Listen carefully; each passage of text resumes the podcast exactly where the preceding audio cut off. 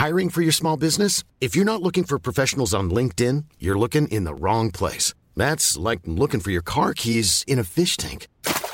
LinkedIn helps you hire professionals you can't find anywhere else, even those who aren't actively searching for a new job but might be open to the perfect role. In a given month, over 70% of LinkedIn users don't even visit other leading job sites. So start looking in the right place. With LinkedIn, you can hire professionals like a professional. Post your free job on linkedin.com/people slash people today. Bonsoir Internet. Nous revoilà en live pour un nouvel épisode de C'est ça qu'on est. C'est vrai, c'est très très bien. Une émission qui te fait découvrir de nouvelles choses avec de chouettes invités. Hé On est en direct sur euh, Facebook, YouTube et Radio Mad, notre euh, web radio euh, qu'on a lancé il y a un mois. Si vous n'étiez pas au courant, euh, maintenant vous le savez. Qu'est-ce que vous faites Et vous pouvez euh, nous écouter sur euh, mademoiselle.com slash radio, comme ça c'est facile. Oui. Je suis Louise, je suis euh, chargée des podcasts euh, chez Mademoiselle et des Bonjour lives. Louise Coucou. Bonsoir Louise. Euh, et ce soir, euh, la chefferie de sortie. Ah oui. On, on a Fab et Clem autour de la table. Oui. Bonsoir. Bonsoir. Est-ce qu'on vous représente pour les gens qui, au cas où, ne vous connaîtriez pas? Bonjour, je suis Fab. Très bien, super, merci. Que fais-tu chez Mademoiselle? J'ai- créé la tôle, en fait, et voilà. Il est dans les murs depuis 11 piges, voilà. C'est il y a longtemps. Il nous donne du travail. Merci. Est-ce que je, je sature un peu, pardon Ça, les sûr, enfants. tu veux que je baisse ton micro un petit peu? Oui, je veux bien. Dis-moi. Merci beaucoup. C'est mieux, Très bien. effectivement. Euh, et Clémence qui Moi, est... je euh, suis euh, Clémence Bodoc et je suis rédactrice en chef de mademoiselle.com. Tu pèses. Merci. C'est vrai, c'est vrai, elle pèse. Et Fab, Oui euh, t'as ramené un de tes copains, Cédric. Oui Parce que c'est bien connu, avec un beau copain, c'est mieux. Oui, à deux, c'est plus cool. C'est comment, Alors. comment qu'il s'appelle J'ai dit Cédric déjà. Ah, merde. C'est pas grave, tu ne Je m'appelle pas. Cédric, je suis ravi. Bonsoir Cédric. Comment tu vas Cédric? Ça va très bien. Je suis émerveillé d'être entouré de tant de talents autour de moi. Oh, c'est toi le talent Voyons, Cédric. voyons. Voyons. Enfin. Qu'est-ce que de tu mettre fais un peu plus fort mon casque. Tu fais n'importe Ah, quoi avec ton Arrête de bouger ce micro, s'il te plaît. Oui. Ça fait du bruit sur la table. Ça fait énormément de bruit dans mes oreilles, surtout. Et ça me dérange. Tu vois, j'ai les oreilles sensibles. Désolé. Désolé l'internet. Donc, Cédric, tu vas nous parler d'un sujet euh, hyper passionnant. Mais euh, dans quelques secondes, parce qu'avant, il faut que je dise comment on peut réagir à l'émission. Très bien. C'est toi qui commence donc mec, ça veut dire. Je sais pas, Wow. comme vous Direct. voulez. Hein. Est-ce que tu veux commencer ou est-ce que tu veux que quelqu'un commence? Peut-être, peut-être euh, Fab ou Clem, vous donner l'exemple. Moi je veux, ça, bien co- il- je veux bien commencer et, euh, et peut-être on garde Cédric pour la fin. Ok. Parce ouais, que vraiment il a un sujet. pas. C'est Papa. clair, les assurances. C'est ça qu'on aime. Exactement. Au secours. Euh, comme d'habitude, vous pouvez réagir sur Facebook et YouTube en direct. Donc, euh, je suis le, le chat euh, YouTube et les commentaires sur Facebook. Et aussi en commentaire sur le forum de Mademoiselle. Je vais vous remettre le lien sur le chat YouTube. Et avec le hashtag Mad en live, euh, comme c'est écrit sur votre écran si vous nous regardez en vidéo. Euh, vous pouvez réagir sur Twitter. Euh, je suis aussi euh, ce hashtag formidable. Et, euh, et ben maintenant qu'on a fait les présentations et que j'ai dit tous les trucs que j'avais à te dire, euh, Fab, je Mhm. t'en prie, de quoi tu veux nous parler ce soir Alors ce soir, je voudrais vous parler d'un truc, d'une émission qui passe sur Netflix. Vraiment, je vous recommande ce service. Il y a plein de choses Euh, et c'est vraiment extrêmement bien ciblé parce que la fois passée, je vous avais parlé. Souvenez-vous, pendant le premier, c'est ça qu'on aime, euh, d'un documentaire sur un marathon qui durait 60 heures. Voilà, euh, Oui. de gens fous. Alors Euh, si vous voulez aller voir, revenez voir le C'est ça qu'on aime numéro 1. C'est un, c'est un documentaire qui s'appelle Barclay Marathon.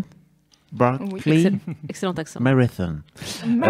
Clément. Et, et comme, euh, comme Netflix euh, fait bien son travail et qu'ils sont extrêmement forts, euh, ils ont, je pense qu'ils ont compris que, que j'aimais bien les trucs avec euh, des gens qui font des trucs euh, complètement cons et complètement fous. Et donc, euh, j'ai reçu une notif. Alors, par exemple, je sais pas si toi, Clem, tu as reçu la notif pour, pour, euh, parce que la, la, la saison 1, donc le, le- la saison 1 de, de- du truc dont je vais vous parler, qui s'appelle Ultimate Beastmaster, Oh, est damn. sortie. T'as pas eu, toi, la notif, par exemple?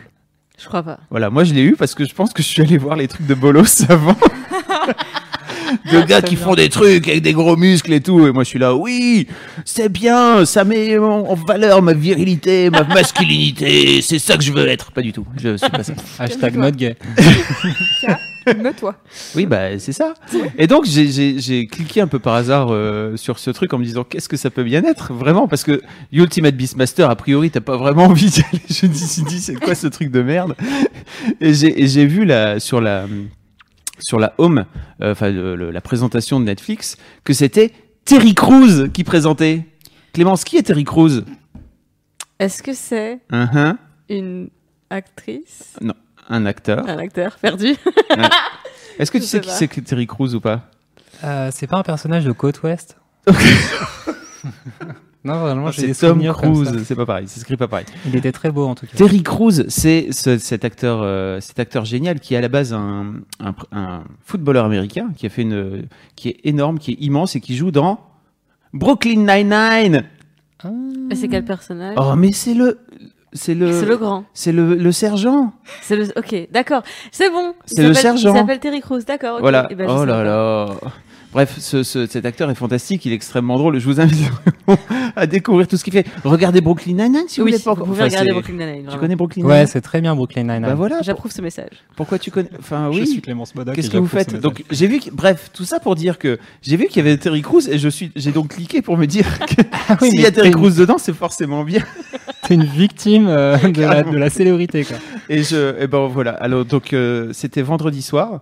Euh, je rentrais d'un restaurant euh, euh, sympathique avec ma femme et je me dis tiens j'ai reçu une, une notif de Netflix. Je commence à regarder le premier épisode sur mon sur mon téléphone. J'en ai regardé deux donc ça dure à chaque fois une heure. Deux avant d'aller me coucher. Et le lendemain donc il y a 10 épisodes au total je me suis enchaîné les 8 épisodes en un samedi. J'étais sale. Oh là là. Chaud. Je me, je me suis détesté alors que j'ai des enfants et tout et j'étais là faites des trucs moi je m'en fous vraiment je suis devant mon train peut-être qu'on peut passer euh, la bande annonce parce que Exactement. j'ai j'ai envoyé à Louise une bande annonce pour que vous puissiez voir un petit peu à quoi ça ressemble et puis après on en reparle si vous voulez c'est fabuleux Quand même, la scène, alors on a un logiciel pour euh, passer de scène en scène et j'ai écrit Ultimate mon cul parce que j'avais Eh pas oui, le deuxième mot. c'est voilà. Ultimate Beastmaster ça veut dire Voilà. quoi? Euh, bah, Le maître des bêtes. le maître de la bête vous allez comprendre Mhm. Ok. We have a front row seat to a global phenomenon.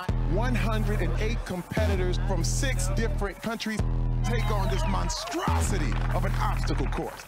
We call it the Beast. This is Ultimate Beastmaster.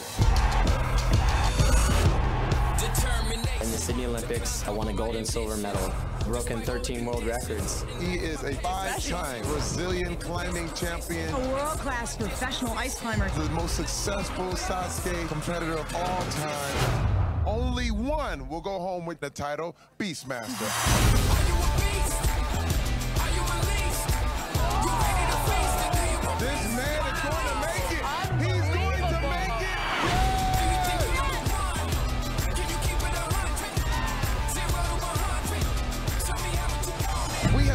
Seen anyone finish level two? He's going for it.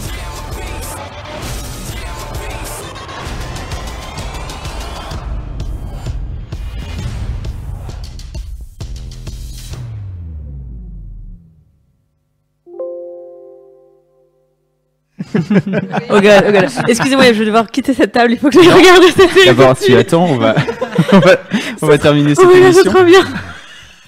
Putain, j'avoue, ça y est. J'ai envie de devenir gladiateur aussi. Mais voilà, enfin je veux dire, cette, cette, euh, j'ai j'ai vu le premier épisode. Donc alors déjà vous avez vu, premier truc qui claque, c'est que c'est produit par Sylvester Stallone Ouais, j'avoue. qui arrive et qui fait Hello guys, Euh, genre vas-y, moi j'ai monté un truc de fou et tout, mon émission elle est trop bien. J'étais là, il y a Rambo, Non, mais c'est il y a clair. Rambo. C'est Expandable 4. quoi. C'est parti. Exactement. C'est forcément bien, il y a Rambo. Franchement, moi je suis rentré par là. Et en fait, euh, donc vous avez vu cette, euh, cet immense euh, dragon euh, qu'ils appellent The Beast, donc, par lequel les, les candidats rentrent par la bouche. Donc, et en fait, bon, vous, vous avez capté, c'est un- c'est une sorte de C'est un parcours d'obstacles. American Ninja Warrior ou de Ninja Warrior en en mieux en fait et en plus vénère avec un vrai côté comme tu disais interville en fait je trouve interville slash Eurovision parce que je sais pas si vous avez vu mais il y a énormément de de, de nationalités et en fait, il y a les commentateurs en live qui sont en train de commenter. Donc, il y a, il y a, le, il y a le couple de commentateurs américains, le couple de commentateurs euh, allemands, le couple de commentateurs donc brésiliens. Alors, je sais plus, j'ai noté euh, mexicains aussi. euh, Il y a les japonais, les coréens. Et, et donc en fait, ils peuvent se passer de l'un à l'autre en fait entre les cabines pour venir se chambrer et tout. C'est complètement con. Alors bravo, il y a des gens qui quittent le chat pour aller directement voir ça Mais et non. qui viendront Ah bah, voir le ok, bah, replay. écoute, Alors je- écoute. Désolée, mais je suis à deux doigts de faire la même chose. Restez, ne partez pas. C'est vraiment trop bien. C'est Alors, vraiment en très revanche, bien. alors voilà. Après, ce, ce truc est fantastique. Pourquoi? Parce que c'est une vraie course d'obstacles et donc ils passent les uns après les autres. C'est plutôt pas mal monté et, et très bien gaulé en fait. Euh, y a, et ce qui est vraiment marrant, c'est qu'en fait il y a toutes sortes d'athlètes. C'est-à-dire qu'il y a, alors les mecs sont tous euh, ultra puissants et ultra forts dans leur truc. Euh, donc tu as un culturiste, donc le mec qui fait juste de la gonflette. Euh, t'as euh, genre des pompiers, euh, des pompiers qui font des, des trucs Qui à, très, feux. à très haut niveau. À très haut niveau. T'as quoi? T'as des, t'as des culturistes, t'as des champions de CrossFit, t'as un décathlonien. Euh, qui, a, qui était aux Jeux Olympiques. T'as un nageur euh, qui était dans le qui a, qui a remporté la médaille d'or avec les États-Unis euh, à l'époque. Euh, T'as même un soldat de la BOP. Vous voyez ce que c'est les soldats de la BOP C'est euh, ces trucs au Brésil? C'est les fameuses les troupes d'élite euh, au Brésil, effectivement. Si vous avez, si d'ailleurs euh, vous avez jamais vu le, fi- le film, pardon, Tropa de Elite, Ah ouais. je vous Ah, invite vraiment à regarder ce film. qui est fou avec comment il s'appelle, je l'ai, Wagner, Wagner Moura, qui est le mec qui joue Pablo Escobar dans Narcos. Oh yeah, baby. Avec, euh, il a plus de ventre dans Narcos que dans. Ah, il, joue le, il joue à la base dans Tropa de Elite. Il joue le, un, Ouais. un- un flic en fait qui va monter euh, en grade petit à petit. N'as jamais vu Troupe d'élite Non, non, pas encore. C'est trop, trop bien. Vraiment, regardez ce film, c'est fou. Par contre, vu que tu as pris tes notes, euh, j'ai vu que dans la bande-annonce, il y a un mec, euh, il y a un japonais qui fait du Sasuke. Est-ce que tu pourrais nous donner un peu plus d'infos sur cette euh, Si, sur si cet je me art trompe, si je me trompe, si je me trompe pas, je pense que le Sasuke, c'est les, les trucs, euh, c'est les courses justement d'obstacles. Et t'as genre, t'as un mec dedans qui est, qui est une légende euh, de ces courses d'obstacles parce que vraiment c'est hyper répandu au, au Japon. Mais au Japon, hyper en fait, répandu au Japon. pendant longtemps, tu avais ce truc qui s'appelait Takeshi Castle, qui était euh, Ah un espèce d'interville sous stéroïdes euh, animé par euh, Kitano. Oui. Et où du- Takeshi qui était- Kitano. Ouais. Si, réalisateur. Oui, je voilà. Alors qui du coup partout dans le monde passe pour un réalisateur un peu indé et freestyle et qui là-bas est genre le Nagui de la télé japonaise quoi. Vraiment là-bas genre personne ne respecte ce mec. Lui-même je pense ne se respecte pas au Japon. Et en dehors du monde il passe pour un super esthète et tout. Et donc il y avait ce truc là Takeshi Castle qui était euh, un espèce de gros interville euh, complètement freestyle avec des, des, des, des épreuves euh, super dures, des gens qui se couraient après dans des labyrinthes, euh, qui se faisaient choper par des mecs déguisés en dragon et tout ça. Ok.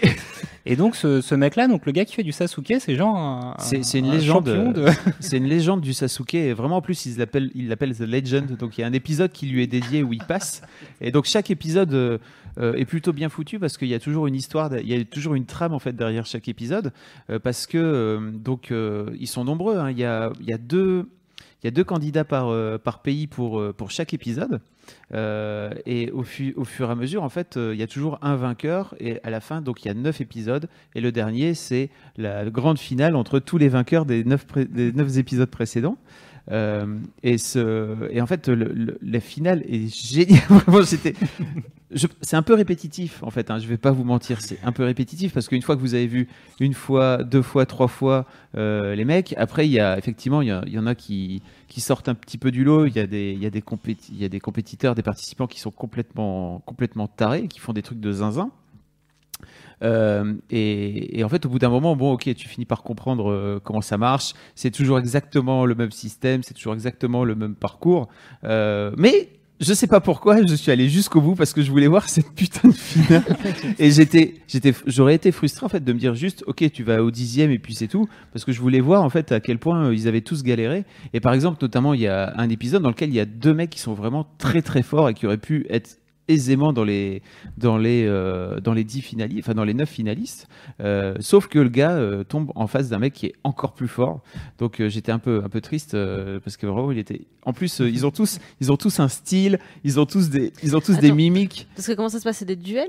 Non, non, en fait, ils passent, ils passent les uns après les autres. Euh, alors, c'est un système un peu compliqué, il t'explique ça vachement bien. Euh, en fait, plus tu passes des obstacles, plus tu gagnes des points.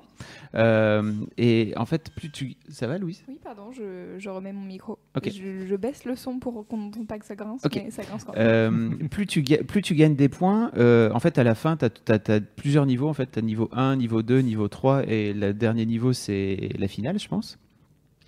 Euh, et en fait, plus tu, plus tu avances et plus tu as de moins en moins de mecs en fait. Donc euh, à chaque fois que tu passes un obstacle, tu gagnes des points. Et en fait, euh, dès que tu tombes dans, dans la flotte notamment, en fait, ils appellent ça. Donc il y a- il y, a plein de. Comment on peut dire ça De métaphores en fait par rapport. à- Chaque obstacle est un. Et donc tu rentres dans la gueule du truc. Après tu vas dans les.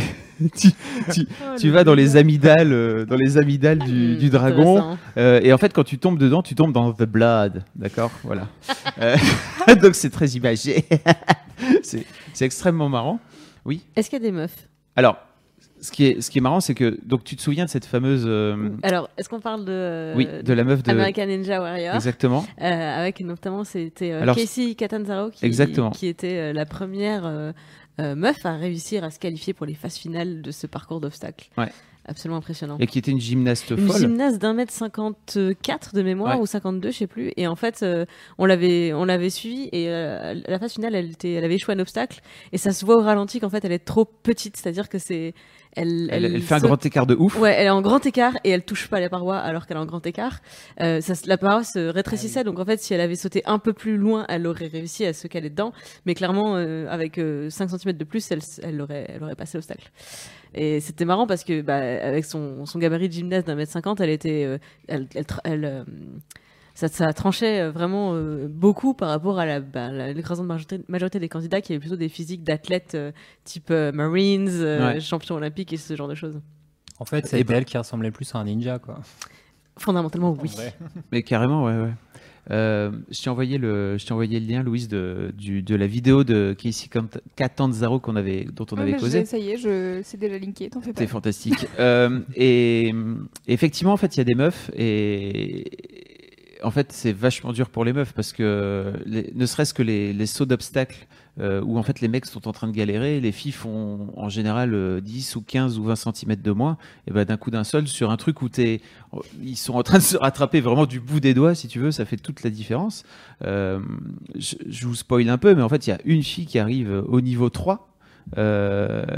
Et en fait, c'est, mais c'est la seule. Voilà. Donc euh, c'est un peu frustrant en fait parce que les meufs sont, sont toutes super fortes, hein, tu le vois.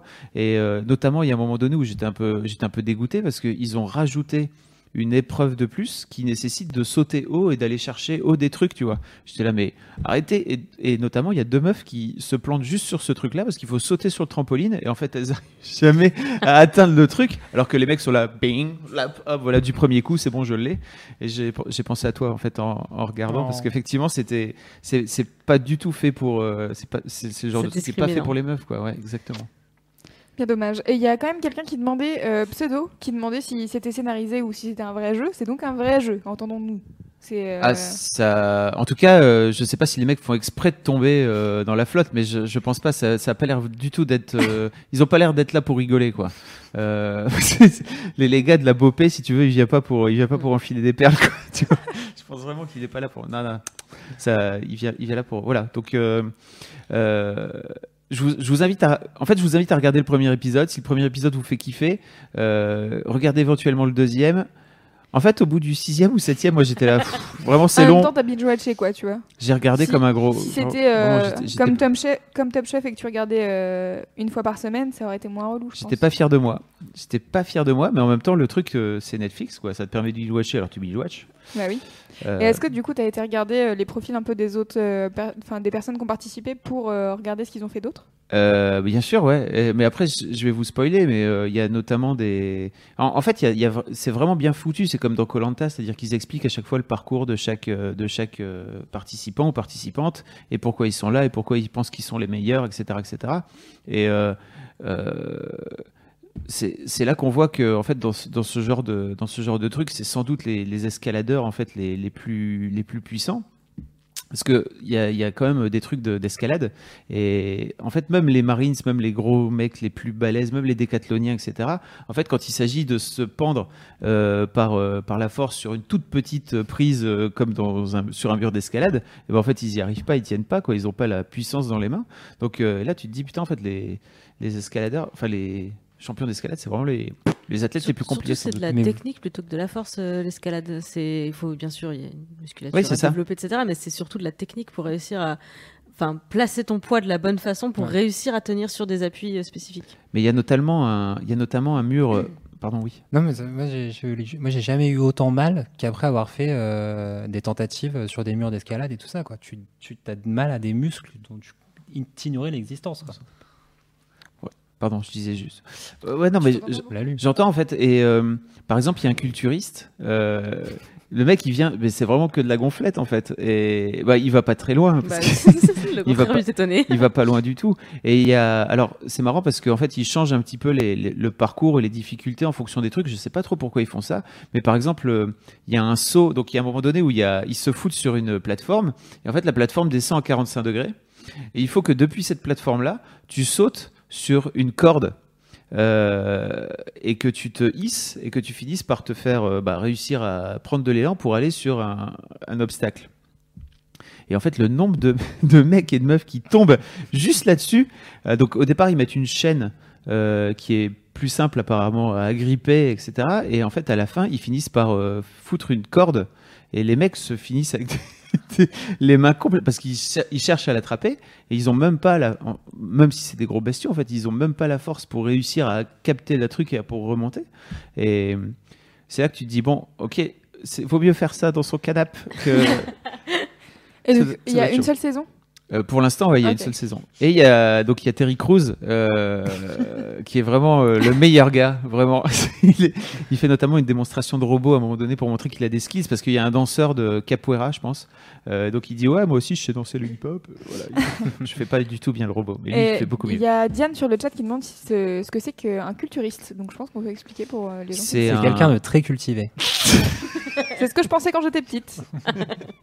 C'est un, bah c'est un, en fait c'est un bodybuilder, c'est un, c'est un mec qui soulève de la fonte et qui fait énormément de, de musculation, euh, mais dans un seul, dans un seul euh, et unique but, c'est de faire grossir du volume, d'avoir, alors peut-être que je dis des conneries, j'en sais rien, mais en tout cas d'avoir du volume et d'avoir les plus beaux muscles, les plus saillants possibles. Euh, ce qui veut dire que t'es pas forcément un très bon sportif. Euh, alors peut-être ça va avec, j'en sais rien, mais en tout cas ce gars-là en particulier, euh, il n'avait pas par exemple les, la possibilité de sauter et de, de sauter aussi haut, etc. que, que d'autres que d'autres sportifs quoi. Donc il était extrêmement baraqué, extrêmement beau gosse. Euh, mais par rapport à, notamment, il y, a un, il y a un Américain qui fait de l'escalade et qui est tout, qui est tout comme ça et qui dit ouais, moi je représente, les, je représente les poulets. Et, euh, et en fait, il va beaucoup plus loin que le poulet en, en question va beaucoup plus loin que, que le culturiste quoi. Donc il était là ouais, les poulets, c'est pour les poulets. c'est vrai que tu as un truc super, enfin, super esthétique dans le culturisme, mais c'est euh, Schwarzenegger qui a commencé en étant euh, culturiste, Ouais. qui a été donc euh, Mister Univers 3 ou 4 ans d'affilée. Ouais. Et il y a un super documentaire d'ailleurs sur cette période-là où. euh, c'est Pump tu- Iron, non C'est pas Pump- ça Ouais, Pumping Iron, Pumping Iron. euh, qui est sur Netflix, il me semble Exactement. aussi d'ailleurs. Je l'ai pas encore regardé, mais donc Ah, bah, peut-être que Netflix C'est va me l'envoyer. assez hallucinant. ouais, bah, je pense que maintenant que tu as fait la, la totale de Beastmaster en deux jours, tu vas avoir Pumping Iron immédiatement après. Quoi. Mais euh, ouais, ouais, c'est c'est l'alu. quoi. Il te raconte comment euh, il, il se bagarre contre euh, un de ses euh, grands rivaux. C'est un ami à lui qui est italien. Qui, ils ont tous des vies un peu pourries où ils vivent chez leurs parents et vraiment leur but c'est de devenir Mister Univers. Et donc tout ce documentaire te montre euh, Schwarzenegger, l'espèce de star du culturisme, qui va euh, voyager dans son esprit pour euh, réussir à faire euh, deux poussées de fonte de plus que euh, son pote concurrent pour gagner Mister Univers. C'est un, un délire. Effectivement, l'entraînement de, de la, la- je sais pas, la 18e euh, Ouais. De- abdominale pour qu'elle soit un peu plus saillante, mais pas trop, sinon c'est pas beau. Tu as vraiment une vision de l'esthétisme dans ce truc qui est le genre Ah oui, bah, c'est vrai que c'est vachement plus beau maintenant que tu as fait ça, dis donc. Est-ce qu'on passe à la suite? Carrément. La prochaine fois, je, je voulais juste te dire, parce Ouais. que j'ai proposé, à, j'ai proposé à Louise de parler soit d'un film d'amour, soit d'un truc de, bo- de, de, de bolos qui saute, après, qui saute sur des plateformes. Et Louise m'a dit Ok, euh, par- parle, parle du truc de, de gars qui sautent sur des plateformes. La prochaine fois, je vous parlerai d'amour, éventuellement. Si, si Louise veut bien, parce que. Oui, je veux bien. Je ne suis pas c'est- qu'un. En je fait, suis à la base, on devait avoir une invitée qui allait parler de séries, et donc du coup, je m'étais dit, si on parle de deux trucs euh, à regarder, euh, ça va être relou, mais en fait, euh, C'est quand même un truc à regarder. c'était un truc à regarder aussi. Effectivement. donc, euh, voilà. Je... À moi. À toi, Oui, Lou. Oui, Oui, Clémence.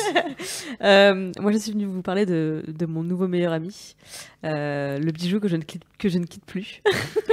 Mais qu'est-ce Euh, donc? C'est euh, ce petit bracelet très discret que je porte à mon poignet gauche, que vous voyez peut-être euh, si vous me suivez en live, et euh, que je peux vous décrire si vous m'écoutez en replay. C'est tout simplement un bandeau noir, large d'environ, on va dire quoi, 3-4 cm C'est petit. grave. Et euh, qui s'appelle Fitbit. Donc Fitbit, qu'est-ce que c'est? Elle a 10 bits. Elle a 10 bits. Tu as quel âge? Oui, bah laisse-moi. Tu te calmes. Le mec, C'est drôle, j'aime bien. Heureusement qu'il est là, Cédric, il a compris ma vanne, ouais. pourquoi, je... pourquoi on a fait ça? Pourquoi on a deux mecs à table euh, Oui, c'est vrai. Jamais? Ça va, c'était hier votre journée, là, c'est bon, euh, maintenant. euh. tu sors, Fabrice. Oui, pardon. Va-t'en. Donc, Fitbit, euh, si vous ne connaissez pas, c'est ce qu'on appelle un tracker d'activité. Euh, donc, ça se porte euh, au poignet en permanence. Et, et le, but de, cet outil, c'est finalement de réussir à prendre des données sur ta vie au quotidien. Alors, c'est notamment pour, dans un objectif de suivre un petit peu ton, ton activité, comme son nom l'indique. Donc, le nombre de calories dépensées qui sont euh, fait- basées sur un calcul. Euh, il prend en permanence euh, ma, fréquence cardiaque. Euh, mais il arrive aussi à suivre mes heures de sommeil pendant la nuit. Euh, et il compte évidemment donc euh, la distance, le nombre de pas que, que je fais tous les jours, la distance parcourue, euh, le, le temps que je passe, enfin le temps d'activité que je passe, c'est-à-dire de, oui, il- reconnaît la différence entre bah, tout le temps que je passe assise à mon bureau par rapport au temps que je passe ben, à être active physiquement. Et il calcule aussi, par exemple, le nombre d'étages que je peux que je peux monter Ça, en une seule journée. Euh, Louise, est-ce que tu peux afficher? Je Je crois que c'est le premier screen qui va montrer Un écran d'accueil? Euh, ouais, l'écran d'accueil. Donc, euh, toujours euh, pareil, si vous êtes euh, en live en ce moment et en replay, vous allez pouvoir euh, voir à quoi ça ressemble quand on se connecte sur euh, l'application. Parce que du coup, le, le- le bracelet est connecté avec une application que j'ai téléchargée sur mon iPhone. Euh, et euh, bah, à chaque fois que je l'ouvre, euh, le bracelet et l'application se, se synchronisent. Et donc, c'est alors c'est c'est- c'est addictif parce que du coup, je suis en permanence en train de vérifier où j'en suis dans ma journée, combien de pages j'ai fait. Euh, en plus, comme c'est très bien fait, c'est un peu euh, c'est euh, gamifié comme on comme les Mhm. geeks. Tout à fait. Euh, ce qui Les, les jacks, comme on les appelle. ce qui euh, donne. Enfin, moi, je suis hyper hyper compétitive euh, philosophiquement euh, dans ma vie, ce qui fait que j'ai l'impression d'être sans arrêt en train de me, de me battre en duel contre euh, cette application. Et En euh, fait. donc, je, euh, comme elle permet de mettre des objectifs, par exemple, j'ai un objectif à 15 000 pas par jour. Donc, à chaque fois que j'arrive à faire 15 000 pas dans une journée, je, je- c'est comme si j'avais gagné quelque chose. Donc, c'est hyper satisfaisant. Donc, ça m'oblige, ça, ça me motive pour aller bouger dans ma, dans ma journée, parce que quand je me rends compte que le soir, je suis à, je sais pas, à 12 000 pas, je me dis, je vais faire un tour, je vais me balader, je vais marcher un peu pour euh, atteindre les 15 000 pas. Ça fait combien 15 000 pas en kilomètres? Euh, alors, euh, Ah. C'était pas une question piège, hein, je pensais. C'était juste pour donner une idée parce que 15 000 pas quand tu Alors, sais attends, pas parce ce que, c'est. là, on est euh, sur l'écran d'accueil que tu m'as screené. Donc, euh, Ouais. aujourd'hui, tu étais à 11 183 euh, y est- pas. Elle a la bourre, elle a la bourre, c'est à la bourre. Et il y a euh, 8,59 km qui sont oui, affichés. Donc, là, je sais pas si- là, je suis à environ 12 000 pas pour 9 km. Ok. donc, Ah oui, euh, ça fait. Donc ça euh, doit faire genre 12, 12 bornes. 12 quoi. bornes, quoi. Par jour? Bah oui. Ouais. Ah ouais, ouais, ouais. C'est... Bah, j'ai un objectif que j'ai mis à 8 km, je crois. Euh, Ah oui, t'es déjà passé en mode expert de la gamification, quoi. De genre, ouf. euh, je- Est-ce que tu crois bon, J'ai un peu arrangé mes paramètres pour réussir à les à arriver à, à mon score euh, assez régulièrement. Parce qu'avant, j'avais un objectif ambitieux, j'avais genre 20 000 pas, euh, euh, 15, ki- 12 ou, ou 10 km, je sais plus. Enfin, j'avais, j'avais, je m'étais dit, euh, plus je mets la barre haut et plus je vais me dépasser. Mais en fait, si je mets des objectifs trop élevés, ça me décourage de ne pas y arriver assez souvent. Donc, il faut trouver un objectif qui soit suffisamment ambitieux pour te pousser, mais pas trop pour pas te décourager. C'est vrai. C'est tout le problème de la vie en général. Euh, mais alors, alors globalement, moi le, Hashtag truc, life. Moi, le truc qui me, qui me plaît le plus sur cette application, c'est même pas le côté, euh, le côté tracker d'activité, c'est le, côté tracker de sommeil. Euh, Mm. Parce que donc sur euh, l'écran d'accueil, il y, a, il y a une case qui me, me résume tous les matins le nombre d'heures de sommeil que j'ai dormi pendant la nuit.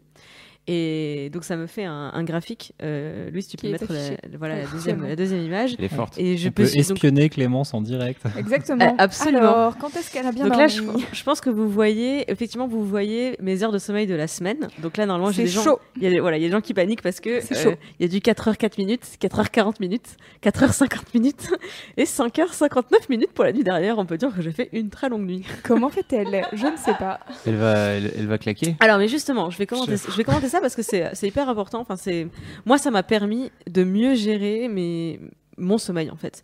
Euh, ça m'a permis finalement d'objectiver mon ma fatigue dans la journée. Euh, parce que il faut savoir que donc là vous avez vous êtes à l'écran d'accueil, mais si je clique par exemple sur euh, euh, les 4h40 minutes, en fait derrière j'ai un détail. Il me dit à quelle heure je me suis endormie, à quelle heure je me suis réveillée, et il me dit surtout, il me fait un retour sur la qualité de mon sommeil, Euh, parce que vu que je l'ai au poignet et que je dors avec, il, Fitbit sait me dire combien de fois je me suis réveillée et combien de temps j'ai été, été Et réveillée. notamment pour une raison simple, c'est que quand vous dormez dans le sommeil profond, vous êtes un- une masse en fait. Vous ne bougez pas du tout. Et c'est-à-dire qu'à partir du moment où tu commences à bouger, c'est que tu sors de ton sommeil profond. C'est ça. Et euh, alors, c'est c'est hyper paradoxal parce que parfois, je faisais des longues nuits de sommeil, genre plus de 6 heures, et j'étais fatiguée dans la journée. D'autres fois, bah, je faisais des nuits très courtes, genre moins de 5 heures, et j'étais en pleine forme. Euh, ça me. Alors. Je, je- je finissais par me dire, euh, en fait, euh, à chaque fois que je suis fatiguée, on se dit assez naturellement, eh ben, faut que je dorme plus. Et en fait, ça fait des mois que je sais, euh, depuis que je m'étais mise au Miracle Morning, euh, que c'est pas une question de dormir plus, c'est une question de dormir mieux. Cette application, elle me permet de voir et de comprendre pourquoi certaines nuits, je, enfin certaines journées, je suis moins fatiguée que d'autres. Alors évidemment, le piège, c'est de ne pas aller regarder le matin si j'ai bien dormi ou pas entre guillemets, parce que sinon, effectivement, si je commence à me dire Ouh là là, j'ai été euh, réveillée pendant 24 minutes, je me suis réveillée 9 fois, c'est donc que j'ai passé une mauvaise nuit. Si je fais ça, évidemment, qu'est-ce qui va se passer dans la journée? Tu vas faire Ah, je suis fatiguée. Exactement. Donc je, ne- je ne fais pas ça, mais je m'en, sers plutôt euh, à la fin de la journée ou voire même à la fin de la semaine pour regarder un petit peu, ok, comment, euh, comment je me suis sentie cette semaine, est-ce que j'ai l'impression d'avoir bien dormi ou pas, est-ce que j'ai l'impression d'avoir été fatiguée ou pas? Euh, et, ça, me- et ça me permet de relativiser.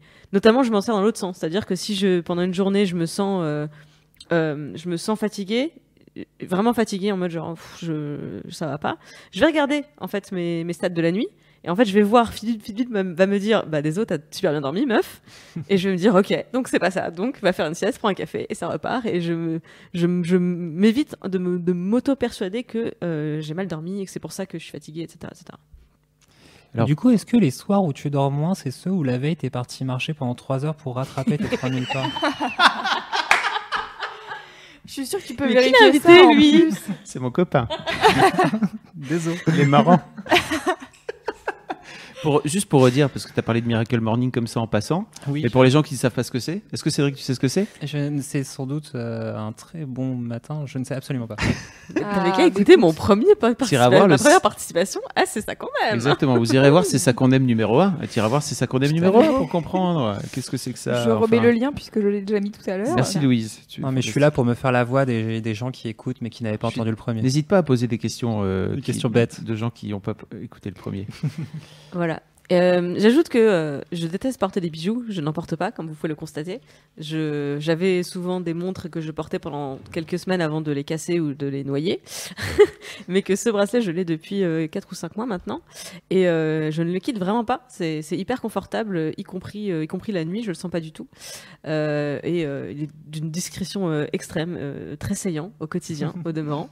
Et une petite fonctionnalité que j'adore, c'est que donc ça, ça ne, ne se verra sans doute pas à l'écran parce que c'est c'est très petit, mais en fait il y a, il y a une petite euh, un écran une- sous une enfin il y a un écran sur une petite bande euh, Hmm. sur le sur le bracelet euh, qui est éteint quand euh, en général dans la vie, mais quand on fait cet auguste geste euh, par lequel on veut regarder l'heure, l'heure s'affiche. L'heure Ah, s'affiche. dame. c'est trop euh, c'est- trop de classe. Ouais, justement, il y a Diane qui demandait et ça donne l'heure? Oui, Et ça oui. donne l'heure. Accessoirement. Euh, autre fonctionnalité qui, enfin, en, en vrai, c'est ma fonctionnalité préférée. Euh, on peut, grâce à l'application, programmer un réveil euh, sur Fitbit. Donc, par exemple, moi, j'ai un réveil à 6 heures tous les matins pour mon, Miracle Morning, justement. Et la façon dont Fitbit me réveille le matin, c'est en vibrant. Et je pense que il y a aucun bruit qui m'énerve plus, qui me qui m'enrage plus que la, la sonnerie du réveil le matin. Et je ne peux pas vous dire à quel point je suis soulagée de ne plus entendre de sonnerie de réveil le matin. D'être réveillée par juste une vibration, euh, mon bras qui. Alors, vibration euh, légère, hein, on n'est pas sur euh, secousse sur l'échelle de. Richter. Euh, j'ai j'ai- j'ai en général un réveil de sécurité parce que euh, bah, c'est très facile de rater le réveil avec juste une petite vibration euh, au poignet. Ceci dit, ça te réveille vraiment. Mais ça me réveille vraiment, C'est ouais. pas, euh, c'est pas parce que j'en ai un aussi.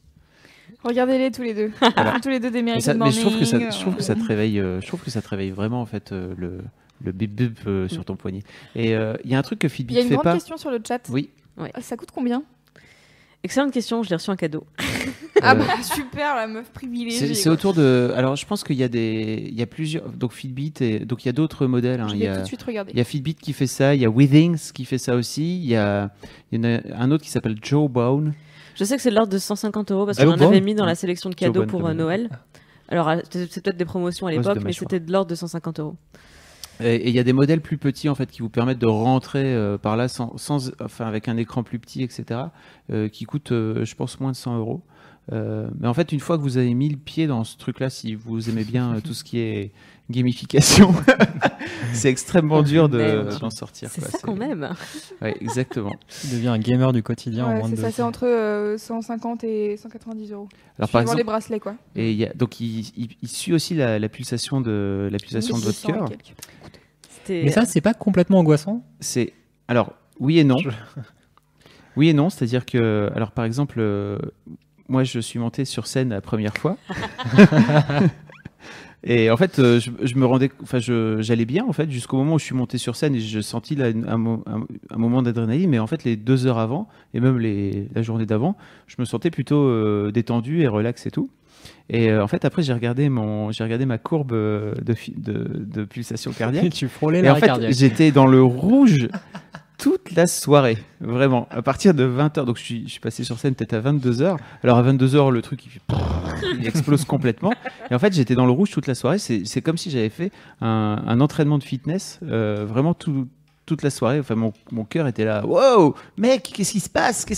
Reviens sur terre un petit peu. Calm down. Non, bah non, pas du tout. Donc ouais, ouais mais en, en vrai, c'est pas angoissant. Pourquoi? Parce que tu te dis euh, bientôt je vais mourir, c'est ça? Ou- Ouais, moi j'ai un, vrai- j'ai un petit rapport à mon corps où on se fait pas spécialement confiance tous les deux. et, euh, Compliqué. et du coup, globalement, c'est vrai que des fois que j'ai un truc euh, un peu équivalent, mais vachement moins bien sur mon téléphone, qui me dit souvent que je suis à 120 de fréquence cardiaque. euh. donc bon, moi je suis pas super à l'aise avec ça. Mais en fait, dès que tu marches, Avec en fait, t'es très vite à 120, c'est-à-dire que dès que tu marches un peu vite, Ouais. euh, tu rentres dans. Tu rentres Oui, dans- tu vas. Ouais, moi c'est souvent en étant assis depuis deux heures, donc. euh, Ah. Oui, je pense, mais je pense que je vais mourir dans deux heures. Euh, mais euh, Nous allons assister à une mort en direct. Ça fait trois euh, jours que je suis dans le rouge.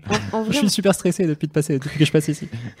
Euh, en vrai, j'ai toujours été assez euh, réticente à tout ce qui est gadget, qui surencadre la vie quotidienne. J'avais assez peur de ça. De, de, en plus, voilà, c'est un truc connecté. Enfin, j'ai un objet connecté accroché au poignet H24 euh, qui se synchronise avec une application et, et il faut l'internet pour synchroniser. Donc, je je sais pas ce qui se passe comme onde entre mon poignet et le téléphone. Bref, normalement, je suis assez contre ce genre de choses, mais mais c'est vrai que je, je, je trouvais ce ce logiciel et ce bracelet tellement euh, pratique et intéressant je trouve que j'ai ça m'a permis de me reconnecter un petit peu avec mon corps parce que justement j'avais un peu le, sentiment de, de me subir dans le sens où subir ma fatigue euh, de, de ouais de ma- mal me connaître Ouais. donc euh, c'est vraiment un, un, un un gadget. hein. Je je suis pas en train de le vendre comme étant quelque chose d'indispensable. Euh, si demain je si m'en sépare, je il me manquera pas plus que ça. À part pour le réveil parce que c'est vraiment un luxe. mais euh, mais non, c'est plus ça m'a permis plus de mieux me connaître en fait, de m'apprivoiser. Il y a aussi une, il y a une autre petite fonctionnalité que j'aime énormément, c'est que je, je l'ai synchronisé avec mon téléphone du coup, et que quand on m'appelle sur mon téléphone, Ah, euh, c'est pareil, ça vibre et euh, je vois le nom qui s'affiche sur, euh, sur l'écran, je sais qui m'appelle. Pour savoir c'est bon, si- j'achète. Si tu peux ghoster ou pas, quoi. Ex- exactement. C'est surtout pratique en réunion, enfin dans des endroits où je peux pas décrocher, des conférences, etc. Parce que je laisse mon téléphone en, en silencieux total.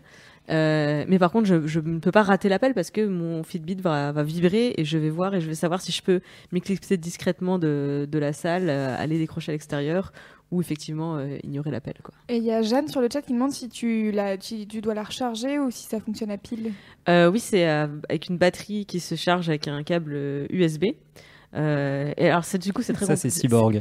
c'est- c'est- alors là, c'est un peu compliqué parce que du coup, il faut que, il faut tous les 4, 4 jours environ pour moi. 4-5 jours, ouais. il faut que je m'en sépare pendant environ une heure pour le, pour le charger. Et donc, je fais ça quand je suis assise à mon ordinateur et que je, et je bouge pas parce que j'ai pas envie de, de tu peux rater pas de te la brancher data. à ton ordinateur Genre, le- tu peux pas le garder sur ton poignet, te brancher à ton ordinateur et être complètement cyber je, suis, je suis complètement addict. Mais moi, c'est dramatique parce que la semaine passée, euh, je l'ai oublié à Lille et Oh. j'étais pas- j'étais pas bien. hein. Vraiment, j'étais. J'étais pas. Oh, j'étais damn. pas... Attends, t'es resté genre plusieurs jours sans ton fils. Oui, oui, je sais. Oui, j'étais pas bien. J'étais pas bien. orphelin Ah, j'ai perdu, j'ai perdu des pas et tout.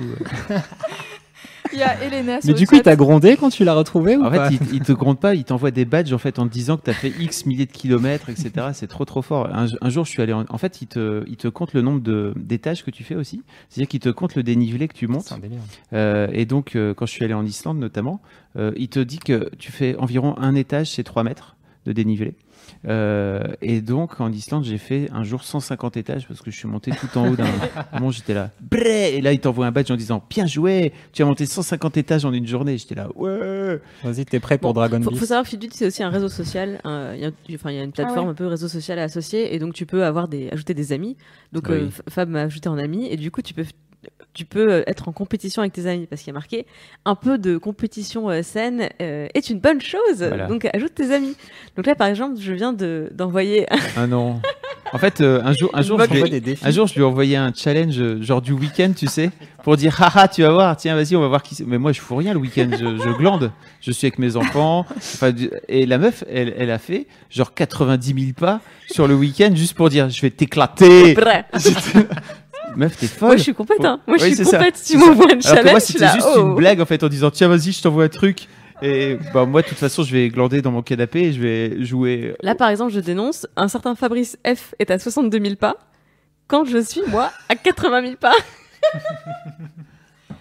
Alors, est-ce qu'on peut parler de ça déjà? Je mesure 20 cm de plus que toi. Et donc, d'un coup d'un seul, mais quand on marche ensemble, on regarde le nombre de pas qu'on fait. Et en fait, elle fait environ. Euh, 20, 20 à 30%. Voilà.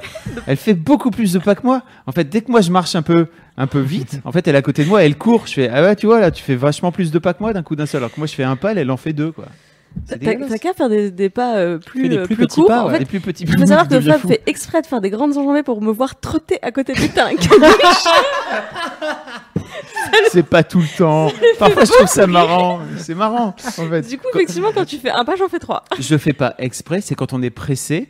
euh, je, je marche vite et toi d'un coup d'un seul t'arrives pas à courir alors tu enfin t'arrives pas à tenir On alors est tu cours. pressé en Oh, la cruauté du mec. quand on est pressé euh, il faut courir hein. enfin faut marcher vite quoi quand on est pressé Bah, du coup, je te défonce après euh, quand on compte les pas et ça n'est que justice. Euh, je suis d'accord moi je me laisse battre au pas Sur le chat, il y a des gens qui stressent en se disant genre mais en fait si quelqu'un récupère tes données, euh, est-ce que c'est pas un moyen de genre Alors, faire monter par exemple faire monter le prix de tes assurances sans exactement. Il y a plein plein de, de grandes questions autour de ça et notamment euh, qu'est-ce que faire de ce truc là c'est à dire qu'il y a un moment donné où ton ta- ta- la, la- la santé de ton cœur se retrouve dans le cloud quelque part et finit par être euh, disponible à tout le monde. Euh, moi, je, je le sais ça, donc après, il faut le savoir. Euh, tu sais que tu fous tes, tes données de cloud et à un moment Mm. donné, bah, je sais que si je, si je suis sur le point de crever, je vais enlever mon Fitbit et puis je- voilà. Alors, Vous avez euh, le badge hôpital, ça fait 8 jours que vous êtes allongé. moi, j'ai. C'est le badge décès. Ah, bordel. Alors, moi j'ai une approche euh, un peu, un peu différente sur ce sujet. Euh, J'avais un article l'année dernière sur euh, une web série qui avait été diffusée sur Arte, justement sur euh, le, le tracking des données. Alors, cherche voir track sur Ouais. Mademoiselle, tu vas, tu vas le trouver, je pense. Euh, donc, c'était une web série pour justement mettre en, en garde contre toutes les, contre le fait qu'on laisse énormément de données en ligne qui peuvent être utilisées euh, à mauvais escient. Et notamment, donc les producteurs avaient créé une, un- une fausse compagnie d'assurance qui se chargerait de récupérer toutes tes données en ligne pour justement définir ton profil et l'utiliser comme si c'était une compagnie d'assurance, etc., etc. Donc, il faut savoir que moi, je suis euh, vegan depuis plus de 4 ans, que je bois très peu, que je fume pas du tout, que j'ai jamais consommé de drogue. Euh, bref, que j'ai un, un, équilibre de vie, euh, enfin plutôt sain, je dirais. Ouais. Euh, parce qu'en plus, quand je dis végétalienne, c'est que je mange assez équilibré, c'est pas végétalienne, euh, chips et ketchup.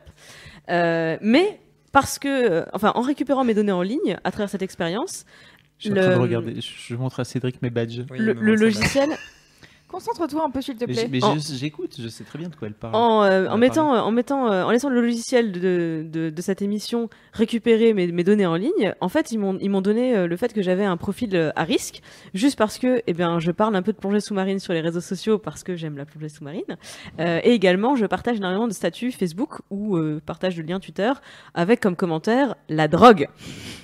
du coup, comme c'est un robot Ah oui, qui faisait l'analyse de mes données, il en a conclu que je me droguais.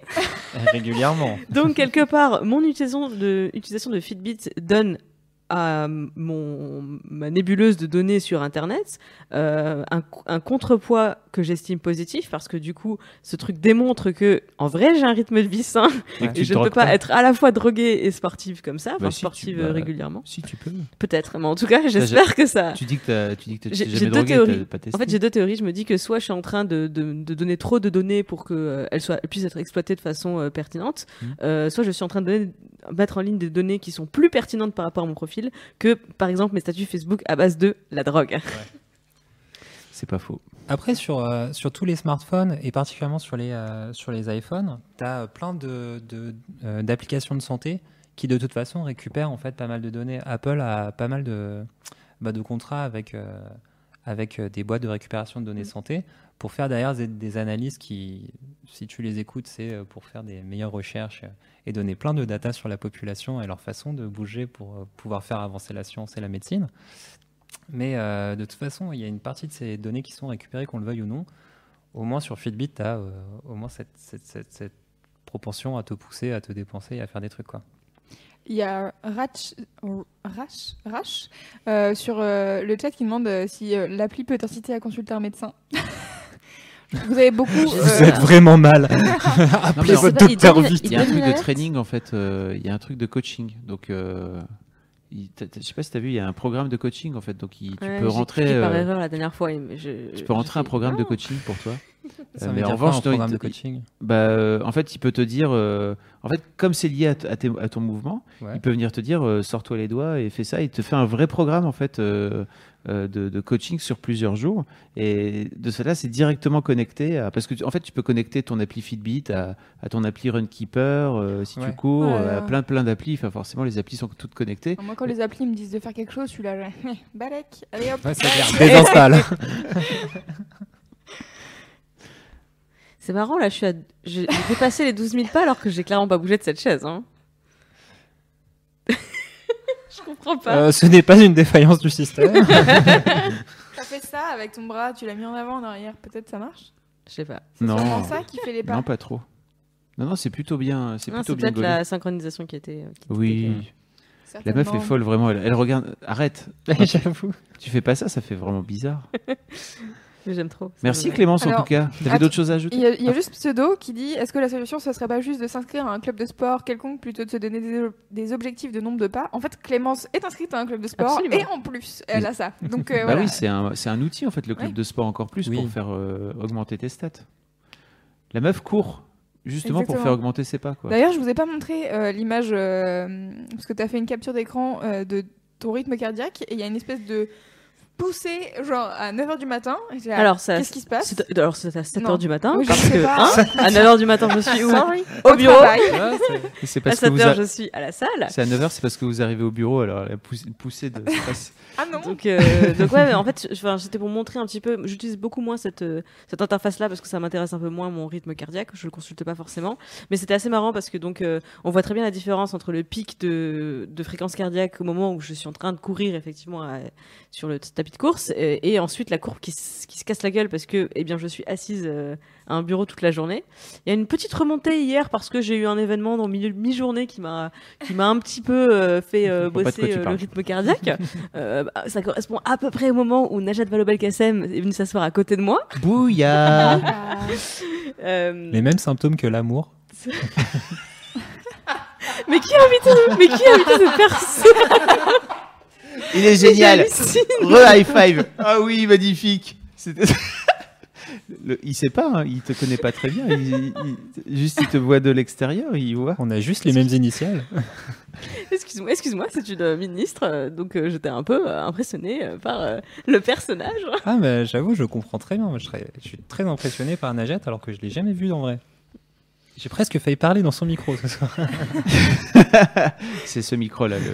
c'est moi qui l'ai. Voilà. Euh, je vous propose qu'on fasse une euh, pause musicale et euh, on revient avec le dernier sujet de C'est ça qu'on aime, euh, présenté par Cédric, qui va vous parler d'un truc de ouf, mais je vais pas vous en dire plus. Oui. Maçonnerie. À tout à l'heure.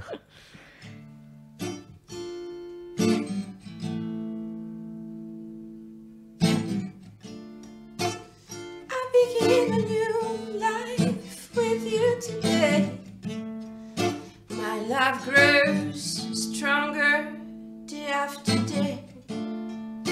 I'm so cold when you're far away. Your life is gold. You light my way.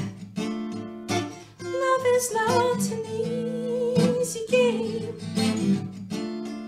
and not paying would be a shame.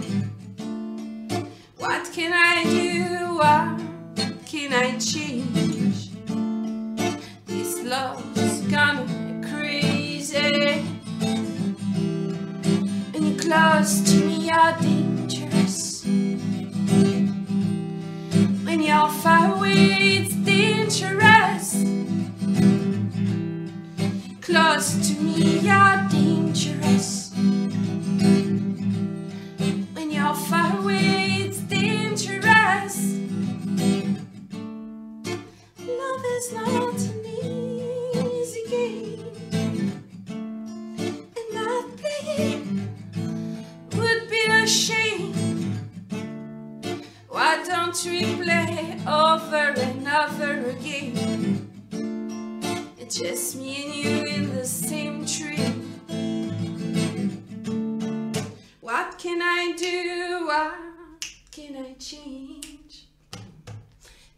a key of harmony?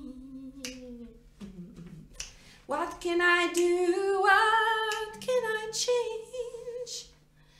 This love drives me so crazy. When you're close to me, you're dangerous. When you're far away, it's dangerous. Close to me, you're dangerous. When you're far away, it's dangerous.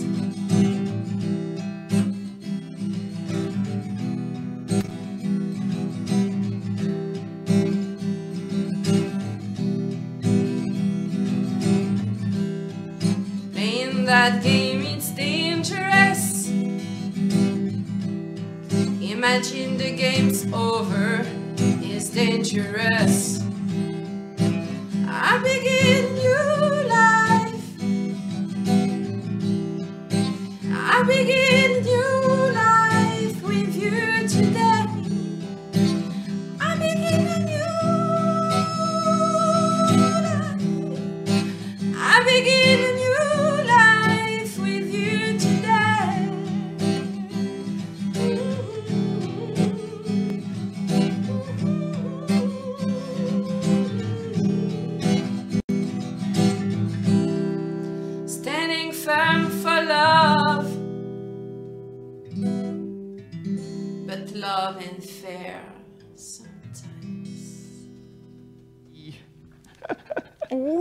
C'était beau.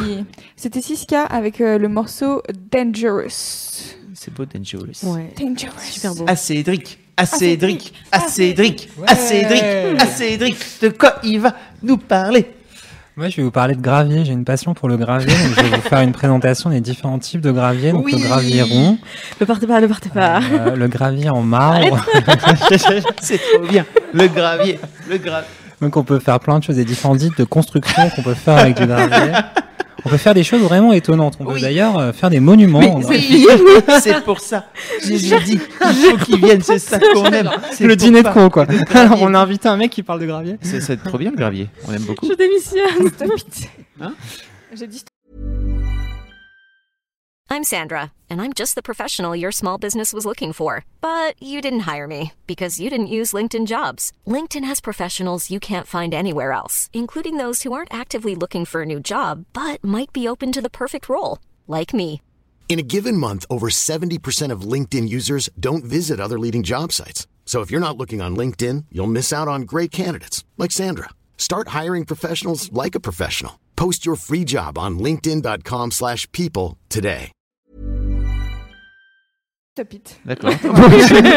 La meuf, elle nous casse le délire. Euh, je suis animatrice euh, ou je suis pas animatrice C'est Ok. vrai. C'est pas faux. Alors Cédric, de Pardon. quoi va-t-on vra- va-t-on vraiment, vraiment parler? Euh, moi, je suis venu pour vous parler euh, d'un festival qui se passe chaque année dans le désert du Nevada qui s'appelle le Burning Man. Oui Oh oui tutru. Alors, Jingle du Comme Burning vous le Man. voyez, les trois personnes autour de cette table euh, connaissent le Burning Man, mais n'y sont jamais allées. Et toi, tu y es allé déjà? Et oui, j'y suis allé trois fois les trois dernières années en fait. Le mec, euh, Ok il est là pourquoi, tu penses?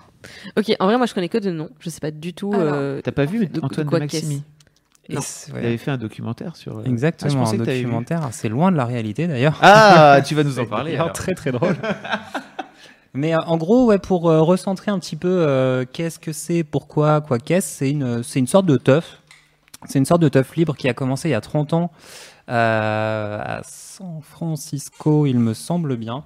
Sur la plage, en fait, donc la première, euh, le premier Burning Man euh, re- regroupait une, euh, 25 personnes, un truc comme ça, qui sont fait une teuf sur la plage. Alors, euh, la légende que j'ai appris de vieux burners cette année, c'est que le premier, donc les burners, c'est les gens qui, qui vont au Burning Man, Oui, écoute.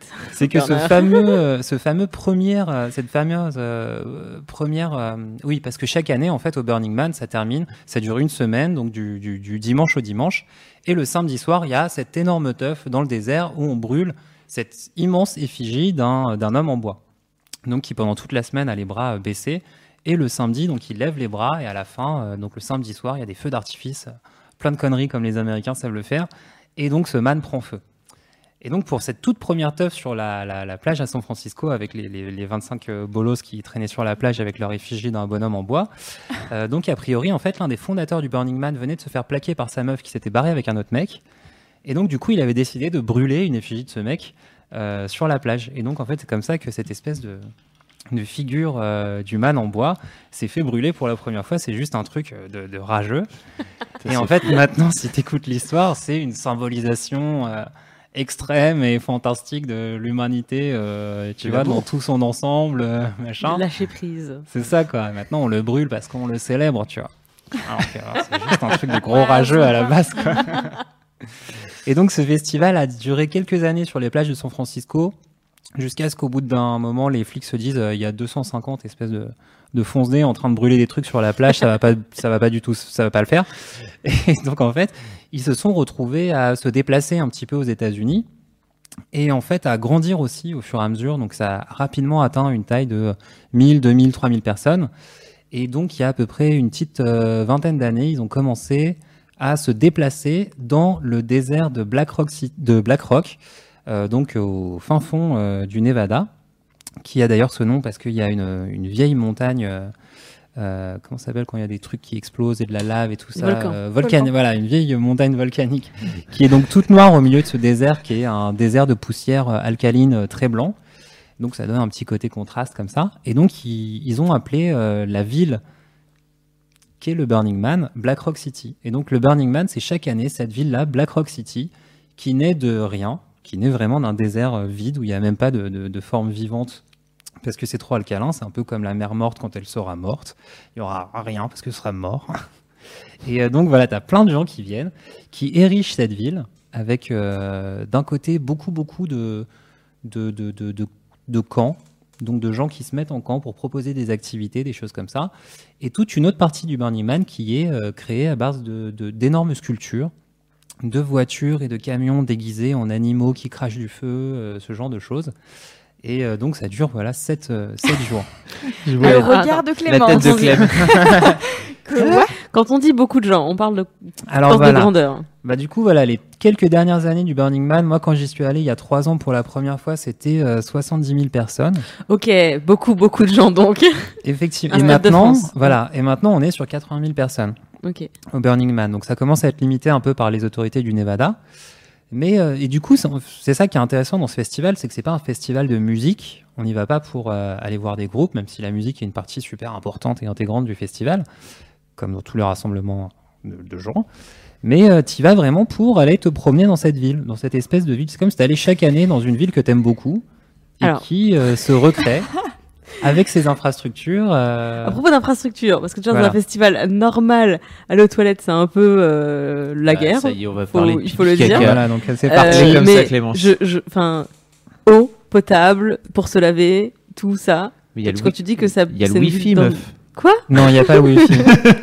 Il n'y a pas vraiment Alors je le m'en bats les Wi-Fi. couilles, Wi-Fi. je je Non, demande non. s'il y a des douches. Alors voilà, tout ce qui est eau, euh, bah, tout ce qui est toilette, euh, effectivement, c'est comme, un, comme dans un festival, tu as plein des, des, des armées de porte-à-potis, ces fameux euh, toilettes de chantier euh, plus ou moins salubres, euh, Ah, qui, dans qui un désert, constellent. bien au soleil, ça doit être sympa. Plus moins que plus, donc. Ouais, mais il y a plein de trucs avec des toilettes sèches qui sentent pas. Il fait une grimace. Oui. Je fais les didascalies pour le. Si vous êtes en audio. si vous êtes en audio, oui. Cédric fait une grimace. Et euh, Il y a Arnaud sur le chat qui, qui dit que Clémence est en train d'estimer, d'essayer d'estimer la dose de LSD nécessaire. Non, et alors, donc, donc du coup, en fait, euh, comme c'est c'est quand même un festival américain, les Américains, on sait bien que euh, au fin fond de leur cœur, c'est quand même des grands organisateurs, ils ont vraiment une passion organisation. Euh, et donc, en fait, ces trucs sont euh, vidés euh, par euh, des immenses camions à chiottes qui se promènent à travers le festival avec des gros tuyaux qui mettent dans les porta-potties pour, euh, pour vider euh, les excès de tous ces gens bien heureux qui ont envie de faire la teuf. Euh, chaque jour. Donc en fait, le truc est relativement propre. Les douches. Moi, Du coup, les douches. Alors les Ah. douches. Ah, alors les douches, ça c'est un autre ça, sujet. c'est bien. C'est-à-dire que le Burning Man, vu que c'est dans un désert, il y a euh, une dizaine de principes sur le Burning Man qui vont du fait qu'il faut pas laisser de traces euh, dans le désert. C'est-à-dire c'est un lieu euh, protégé, euh, naturel, donc il faut venir avec ses affaires et repartir avec tout. Donc on jette pas des papiers par terre, on jette pas ses clopes euh, dans le désert et ainsi de suite. Et donc il n'y a euh, effectivement pas d'installation d'eau. Donc tu amènes ton eau là-bas. L'eau, ça coûte pas très cher. Euh, donc tu viens avec des énormes euh, galons euh, d'eau là-bas. Et après, en fait, dans plein de camps, parce que ça c'est une des autres parties, je détaillerai un petit peu, dans plein de camps, il y a des douches. En fait, il y a plein de gens qui viennent, souvent des groupes de vieux hippies californiens ou, euh, ou du Colorado, euh, tout- toutes, les, tout- toutes les zones où la, la weed a été légalisée en premier. Euh, donc qui viennent là en fait et qui sont euh, là depuis plus ou moins une dizaine d'années, qui ont maintenant plein de camps où tu, ils créent des douches mécaniques en fait. T'as de l'eau, des pompes et donc du coup t'es dans une t'es sous, sur une espèce de grande bâche noire qui est noire pour que le soleil évapore l'eau pendant la journée pour que t'aies pas des eaux usagées dégueulasses qui aillent dans le désert. Et donc voilà, les gens peuvent se, tu peux régulièrement te laver quand on a besoin, sachant que se laver dans un désert de poussière où il y a souvent du vent, c'est une expérience qui est un petit peu spéciale. C'est-à-dire que tu te laves, tu sors de là, t'es séché à peu près 12 secondes après, et puis t'es couvert de poussière au premier coup de vent qui a lieu à peu près toutes les 27 secondes. Donc assez rapidement, cette expérience du, du lavage, c'est- pas comme un, un lundi matin à Paris où vraiment c'est vital avant de pouvoir euh, aller affronter la vie. Euh, là, t'as un petit côté un peu plus... euh, Un peu phi- philosophique sur la futilité de Voilà. l'existence. Un peu lâcher prise, Clémence. Il y a un côté très lâché prise. Voilà. Vous stressez, vous stressez. Et il y avait notamment dans moi il y avait il y avait- souriant. il y avait un, tr- un truc qui m'avait marqué euh, dans le docu de- d'Antoine de Maximi c'est qu'ils s'étaient retrouvés dans une douche collective Oui, alors il qu'il est y a des parti douches faire, collectives. il Pardon, est parti excusez-moi. faire tous les trucs les plus weird et euh, Ah malaisants du Burning Man.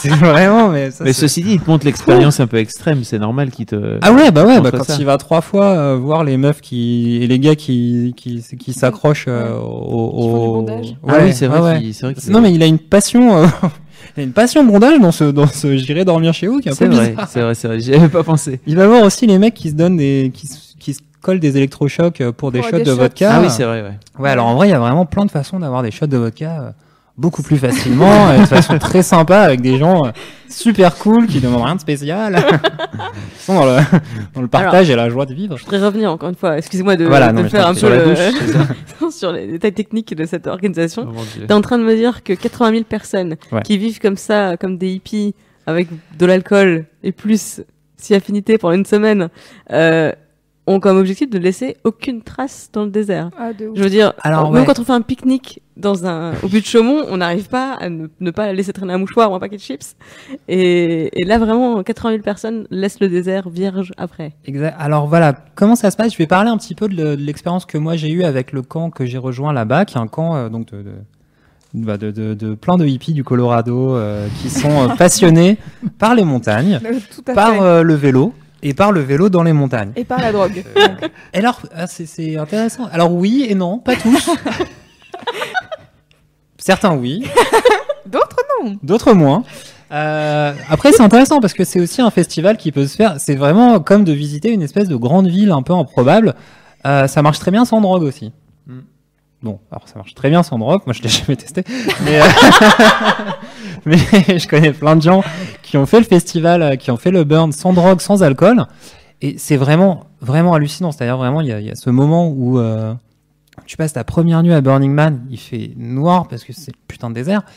Et en fait, tu vois euh, tous ces gens et toutes ces lumières et toutes ces sculptures et toutes ces art cars, donc c'est le nom donné à, ces camions déguisés en animaux ou en trucs, euh, en Pac-Man géant et ainsi de suite, qui, qui clignotent, qui brillent dans ce désert. C'est genre le, royaume du néon. Et c'est vraiment juste hallucinant, quoi. Il y, a un- moment où tu te prends dans la gueule. euh, c'est 12 000 personnes le premier jour qui clignotent dans la nuit, déguisées n'importe comment, et c'est complètement la lue jusqu'à ce samedi où, euh, en pleine nuit, t'as l'impression que, t'es- je à Las Vegas, euh, mais sans l'électricité, quoi. Et c'est la lue. Euh, bon, alors du coup, sur l'organisation, euh, il y a 80 000 personnes et il y a 1200 environ camps. Donc des camps, c'est des groupements de gens qui vont proposer une activité au Burning Man.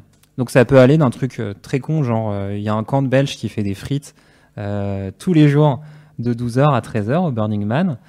Donc du coup, ils font des frites à la belge avec deux huiles de cuisson différentes, plein de, matos qui ramènent de Belgique et tout ça. Donc les mecs sont genre une dizaine. Euh, jusqu'à des camps de 300 personnes qui font euh, une putain de discothèque euh, ouverte jusqu'au lever du soleil, tu vois, du, du coucher du soleil jusqu'au lever du soleil, quoi. Ouais, donc c'est intéressant. Donc il y a vraiment, parce que dans le, pour décrire un peu le, le festival, c'est qu'il y y a vraiment la ville qui s'installe en espèce de quartier, et donc il y a vraiment des, des camps qui se rejoignent tous les ans. Les gens ils sont là, ok, on va faire des frites tous les jours. Exactement, Et, ouais. on va s'organiser. Mais euh, euh, ça coûte cher d'y aller, non? Enfin, le ticket est un peu cher? Alors du coup, ouais, le ticket euh, jusqu'à cette année était environ était aux environs de 300 euros. Donc 300 euros pour toute la semaine. Donc effectivement, c'est un peu cher. Après, la philosophie du festival, c'est qu'une fois dedans, il y a, y a jamais d'argent. En fait, Ouais. tu payes pas d'argent. Tu vas euh, les fameux Belges qui font des frites. Quand tu vas les voir entre midi et une heure, tu as des frites gratuites. Et euh, donc quand tu quand tu participes à n'importe quelle activité de camp, il y a jamais d'argent qui est demandé. Donc après, ça ça s'équilibre à peu près entre ce que, tu, dis- ce que tu dépenserais dans n'importe quel festival français, Ouais. ne serait-ce que pour être vaguement saoulé, sous. tu peux en fait assez vite dépenser beaucoup d'argent pour de la mauvaise bière. Donc euh, le truc s'équilibre à peu, à peu près. Après, ce qui coûte cher, particulièrement quand tu es européen, c'est surtout de bah, d'aller aux États-Unis, de trouver euh, un ride ou de louer euh, de louer un petit un petit van pour se pointer dans le Burning Man. Euh, la bouffe aux États-Unis, ça coûte vraiment euh, vraiment que dalle, genre vraiment en, en 90 dollars. euh, T'as t'as 30 kilos de beef jerky et de chou kale pour survivre à n'importe quel. et surtout qu'en fait, sur place, vu que tu peux manger à peu près partout, tu te- tu t'embarrasses pas plus de ça que de bouffe. L'eau, ça coûte pas grand chose. Tu t'achètes une tente Quechua à, à 100 dollars, histoire que ce soit un peu luxe quand même, parce que c'est un peu ton seul moment luxueux de- d'être dans ta tente, donc t'as envie que ce soit cool. Ok, donc tu dors dans une tente. Mais il y a des gens qui dorment. Il y a des gens qui viennent. Il y a quelques, ouais, il y a quelques arbis qui dorment dehors dans le, dans le, dans le sable euh, avec leur couverture. Bon, après, personne ne sait vraiment qui ils sont, leur réseau. Ok. Et du- alors, du coup, il n'y a pas de concert. Alors, Et- alors voilà, si, en fait, il y a beaucoup de concerts. Parce qu'il y a euh, toutes, ces, toutes ces méga discothèques, donc ces méga gros clubs qui peuvent être vraiment des. Alors, euh, le, le- le Burning Man, c'est un peu comme un cercle. On a sur la, le demi-cercle du haut la ville, donc avec vraiment tous les camps, donc toutes les tentes et tout ça qui sont sur le demi-cercle du haut, qui sont organisés un peu comme une horloge. Ça va de 3 heures. Non, de 9h jusqu'à 6h. 3h jusqu'à 6h De 9 à 3 de, de 3, voilà, de 3 à 9. Et la ligne médiane, c'est 6. Et après, au centre de ce cercle, tu as le man, qui est entouré par une énorme zone. euh, euh, pas vraiment vide, mais vide de- d'habitation et de campement, où il y a les installations artistiques principales.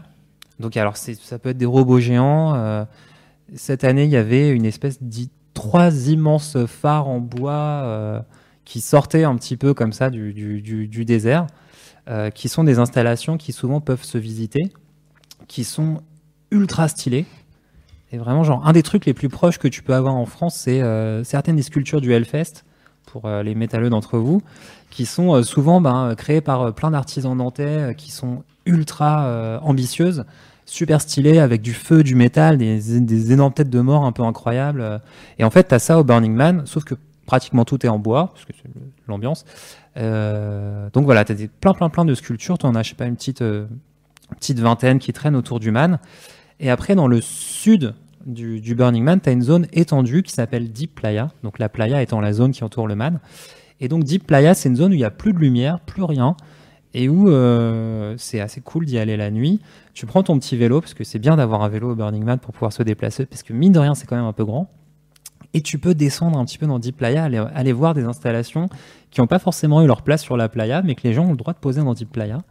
Et donc, en fait, c'est vraiment des, des, des comme, je sais pas comment dire. C'est le festival off un petit peu, c'est C'est ça des voyages de Luciole, quoi. T'es là la nuit, tu vois des gens avec leur petite lumière euh, en groupe à vélo qui et, et vraiment, littéralement, tu vas vers des lumières au loin sans vraiment savoir où tu vas et tu tombes, euh, tu tombes sur tout et n'importe quoi. Moi, je suis tombé sur des espèces. Cette année, il y avait un truc un peu génial. euh, C'était 250 anneaux de lumière euh, qui, qui clignotaient à la vitesse du son ou un truc comme ça. Je me souviens plus exactement le concept. Donc des anneaux, des grands trucs en fait de 3 ou 4 mètres euh, de diamètre où les gens pouvaient passer à vélo ou à pied. Et donc tu passais à travers ce truc-là, ça durait genre, je sais pas, 3-4 minutes euh, à passer dedans. Euh, et puis tu as, cette espèce d'expérience un peu art contemporain où tu passes à travers le truc, tu en tires un peu ce que tu veux. Et après, je suis aussi tombé, c'est trop mignon, c'était mon premier Burning Man où je m'étais paumé euh, tout seul dans Deep Playa, donc du coup j'ai passé 4 heures à, me balader entre les trucs. Je suis tombé sur une espèce de petite tente euh, en voile, un petit peu flottant comme ça, avec plein de lumière, avec à l'intérieur une Anna déguisée en, genre, chaman, qui en fait demandait aux gens qui arrivaient jusqu'à cette tente-là de, euh, de lui dire quel était un peu genre leur rêve ou leur aspiration dans la vie. Après, elle notait ça sur un petit papier et puis elle t'expliquait qu'à la fin du Burning Man, elle, allait les brûler en haut d'une montagne. Pareil, t'en fais ce que tu veux de, cette idée-là. Mais après, après, dans l'expérience sur le moment où ça t'arrive, c'est assez euh, intéressant et cool de se laisser emporter un peu par la magie du truc. Et c'est ça qui est intéressant dans ce festival-là, c'est que tu as cette ville-là où plein de choses se passent, où il y a vraiment des infrastructures. Il y a, y a une poste au Burning Man où tu peux aller euh, poster des lettres pour des corps. Donc tu donnes l'adresse, genre je veux, je veux poster une lettre pour, euh, pour euh, Bidule qui vit euh, au camp euh, 7 et B, donc euh, un petit peu l'adresse. C'est génial. Et euh, donc, t'écris un truc, t'écris une petite carte postale, les mecs, ils ont des cartes. Tu peux même envoyer des cartes de Black Rock City vers euh, ta vraie adresse dans le vrai monde. Les mecs, ils les ramènent après et puis ils vont les poster. Et euh, donc, eux, ils stockent les lettres. Et puis, un jour, si tu passes par là et que tu as envie de devenir euh, facteur, tu peux embarquer un groupe de lettres. Et après, tu as ta mission que tu vois que personne va surveiller si tu vas le faire ou pas. Mais globalement, les gens qui y vont, euh, y vont. Et après, tu prends tes petites lettres et tu vas te promener dans un secteur du Burning Man pour délivrer les lettres. Et les gens sont super contents. Donc des fois, tu as un mec tout nu ou déguisant en flamant rose qui débarque dans ton camp et qui fait Eh, euh, Fifi, il y a une lettre pour toi. Je fais, ah, merci, super. Ah, bah c'est c'est ce gars chelou que j'ai rencontré il y a trois jours. et puis qui me donne rendez-vous demain. J'irai pas, mais c'est vraiment sympa de sa part. Fifi, c'est ton pseudo. Oui, Fifi, c'est mon pseudo. Quid de la sécurité? Alors c'est Moi, je- assez. moi, je pose euh, des questions oui, c'est vrai, vraiment des questions euh, question organisation. non, alors c'est assez safe euh, pour le coup. Est-ce que tu penses que c'est pour Clémence ou pas Burning Man a priori au premier abord comme ça vu Nope. ces questions? Est-ce que je peux recharger mon, mon Fitbit? Ou alors peut-être elle revient métamorphosée la zouze. Bah, le truc, c'est que euh, la première fois que je l'avais fait, j'étais revenu vraiment en étant persuadé que euh, tout le monde devait y aller, même ma mère et tout ça, quoi. Après, parce que la première fois, ça te jette un peu de la, de la magie dans, dans la tronche. Et, euh, et en fait, au fur et à mesure, les deux autres fois, j'ai vu des gens chez qui ça marchait pas forcément, des le lâcher prise euh, Ah oui, ça, fonctionnait pas forcément jusqu'au bout. Donc du coup, comme ça dure une semaine, potentiellement, ça peut être long. Oui, oui. Ça peut être long, voilà. Après, il y a un côté, euh, il y a un côté où petit à petit, euh, même quand t'arrives et que t'es habitué, euh, petit à petit, se, se laisser un peu, que t'es comme un sachet de thé, quoi. Faut, pour rentrer un peu dans le festival, ça prend un peu de temps, le temps de se ramollir, de diffuser le truc et tout. Moi, je suis comme un sachet de verveine à Kaomi, tu vois. Faut que Bah, j'infuse très très longtemps pour réussir à lâcher prise. Mais tu Ah rencontres là aussi plein de gens. euh, tu rencontres énormément de gens, quoi. ouais. Et surtout, ce qui est intéressant, c'est que tu rencontres pas de moins en moins d'Américains, ça reste une grosse population, mais euh, il y a beaucoup, beaucoup, peut-être un, un bon gros tiers du festival, c'est euh, des Européens, des Sud-Américains, tu rencontres des Japonais. C'était génial ça, putain, la, la deuxième année, euh, on avait vu des Japonais, donc qui, qui étaient pendant le festival, étaient super stylés, ils étaient pas très loin de notre camp euh, la première année. Et euh, donc en fait, ils étaient tous regroupés un matin à 9h du mat à Center Camp, qui est un, un camp un peu d'information qui t'explique un petit peu ce qu'il y a, les œuvres d'art, euh, où est-ce que tu peux trouver de la glace, des trucs, où sont les secours, euh, machin. Où sont les rangers, donc qui assurent la sécurité du festival. euh. donc d'un côté, tu as des rangers qui sont bénévoles, qui font en sorte que il se passe pas de trucs euh, mal et surtout que les gens qui se sentent mal soient euh, pris en charge. Et après, il y a Merci. aussi des vrais flics du Nevada qui euh, sont là pour te mettre des amendes principalement. Et donc voilà, donc j'arrivais ce, ce- ce matin-là à 9h à Center Camp et j'ai vu tout, tous les petits japonais complètement barrés du camp d'à côté qui étaient déguisés n'importe comment. Et ben là, ils étaient tous alignés dans des petites chemises genre, vraiment genre en mode école. Et ils avaient un guide japonais avec un petit fanion qui euh, leur faisait faire la tournée en fait des, des, des sculptures de la playa en leur expliquant les artistes, où est-ce qu'ils voulaient en venir, euh, quelle était un petit peu la, la, la signification de chacune de ces œuvres euh, et donc leur place dans l'art contemporain, ainsi de suite. Alu euh, complète quoi. moi j'étais en train, moi, franchement je revenais d'un- d'un- d'une nuit un peu longue que j'avais fini dans un bar où on servait des Bloody Mary et du champagne et, des, et du chouquel encore. et, euh, et franchement, je rentrais, euh, j'étais plus vraiment fatigué parce qu'à un moment, le, le jour, la nuit, ça devient un peu un concept. et euh, et euh, donc, je rentrais sur mon petit vélo et je, je passe devant Center Camp qui était à côté de notre camp. euh, donc, nous, nous d'ailleurs, là-bas, chaque année, euh, dans ce groupe-là, on répare des vélos pour que les gens puissent avoir des vélos qui fonctionnent pendant la semaine. Donc, tu vois, il y a un vrai côté service public. Et, bah, et, et voilà, je vois, ces, je vois ces petits japonais hallucinants. Je les ai suivis un petit peu, genre en mode, en mode Zarbi. Après, eux, ils ont dû me trouver Zarbi.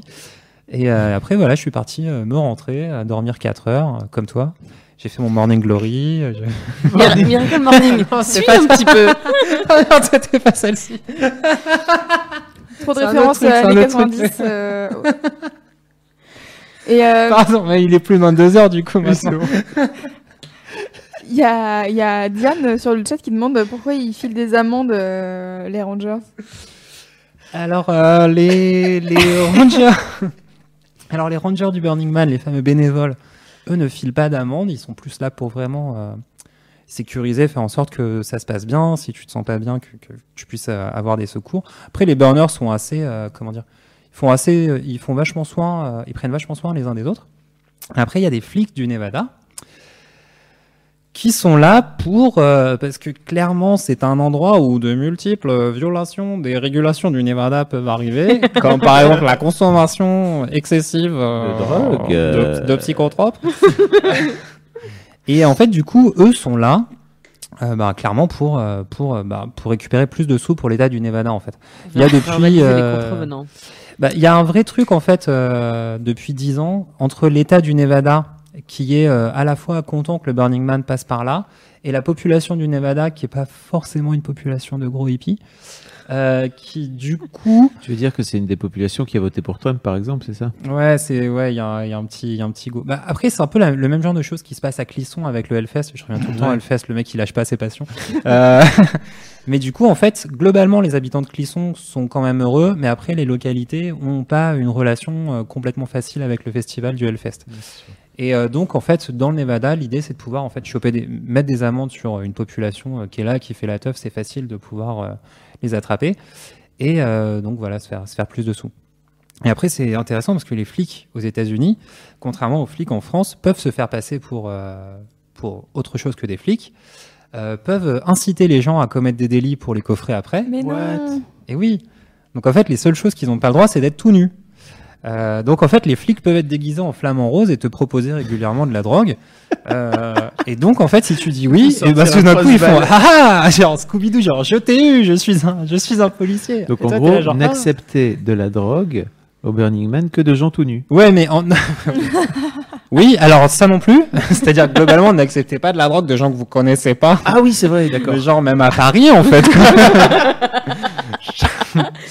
Le, De le- toute le- le manière, bon sens continue de s'appliquer. Euh, S'il y a un mec déguisé en magicien qui vous propose du chocolat, euh, comme ça m'est arrivé l'année dernière, et j'ai fait ah bah oui du chocolat. Tiens, on est devant un feu. Là, c'était le dernier soir, donc ça se calmait un peu.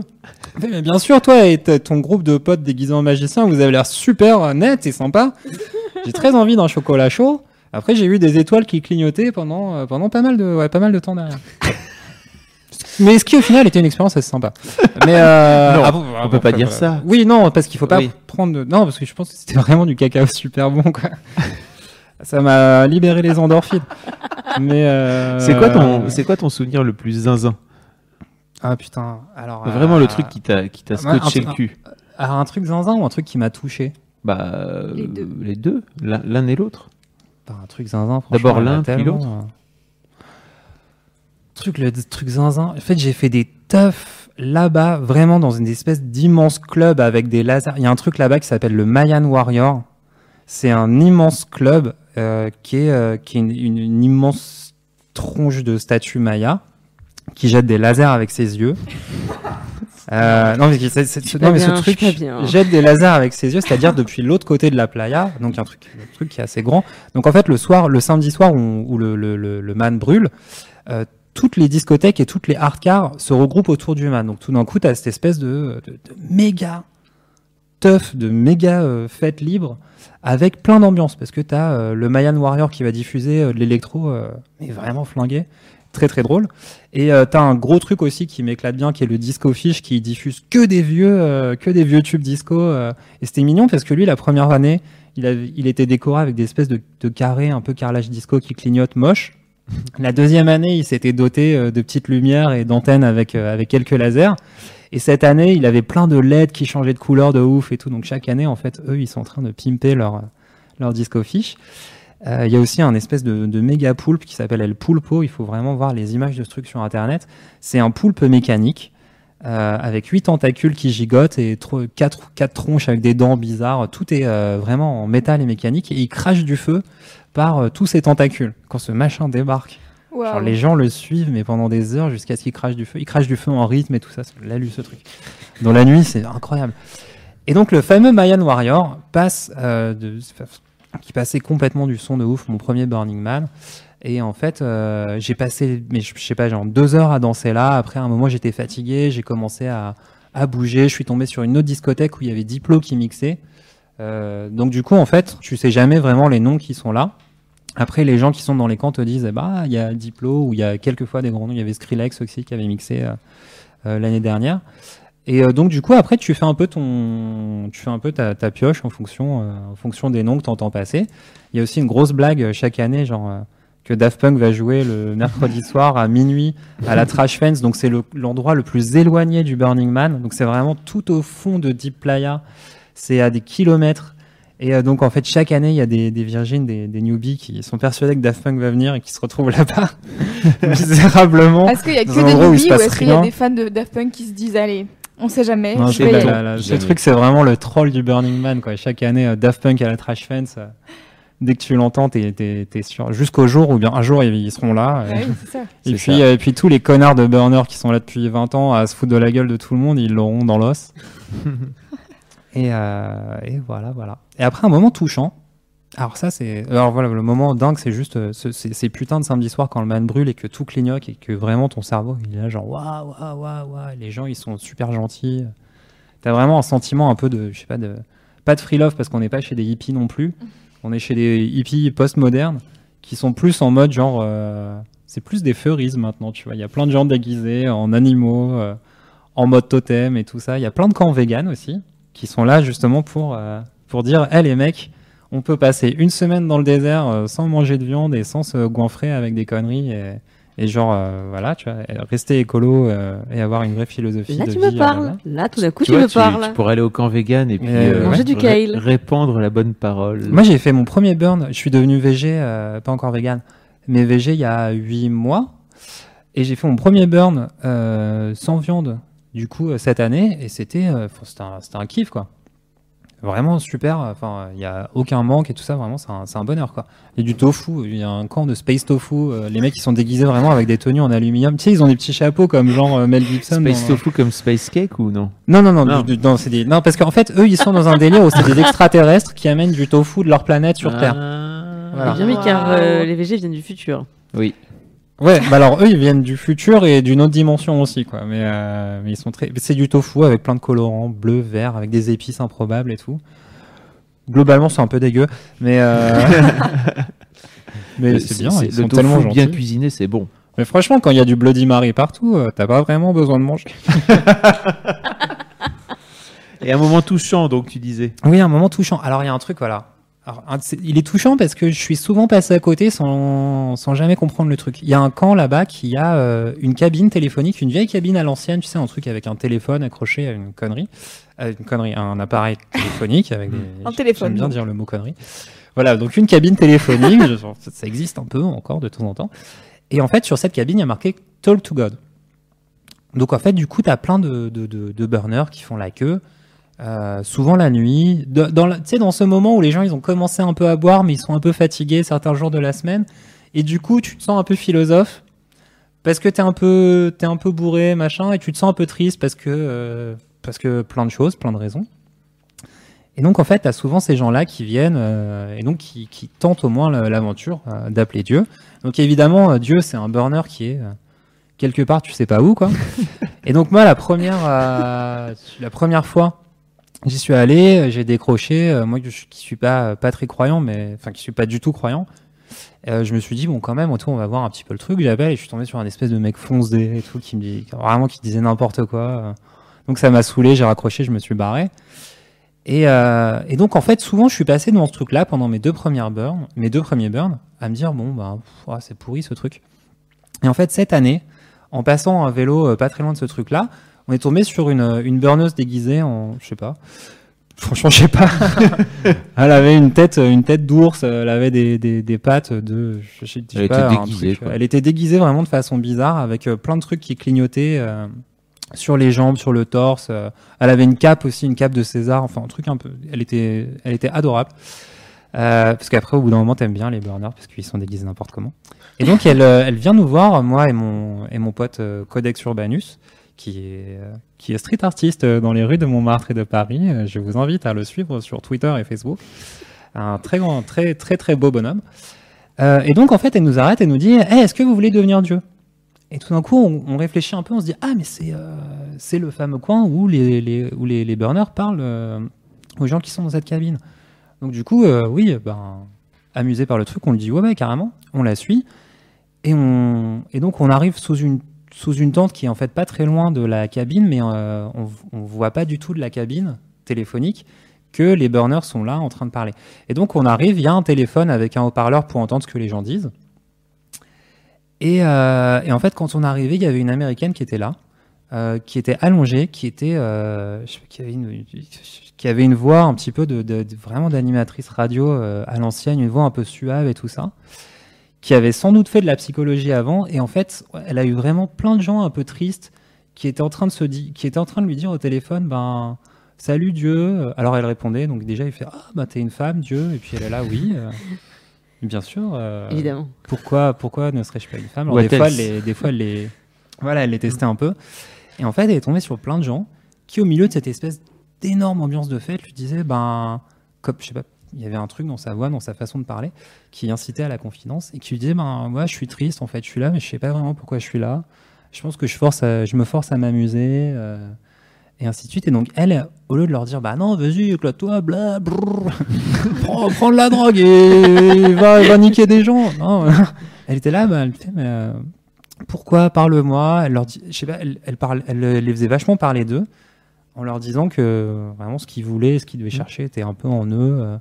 Et en fait, les gens se confiaient vachement, parlaient, euh, enfin, venaient à, faire des confidences un peu, euh, bah, un peu euh, dures et profondes sur leur vie, leurs relations des fois à leurs parents, leurs relations euh, même amoureuses, quoi.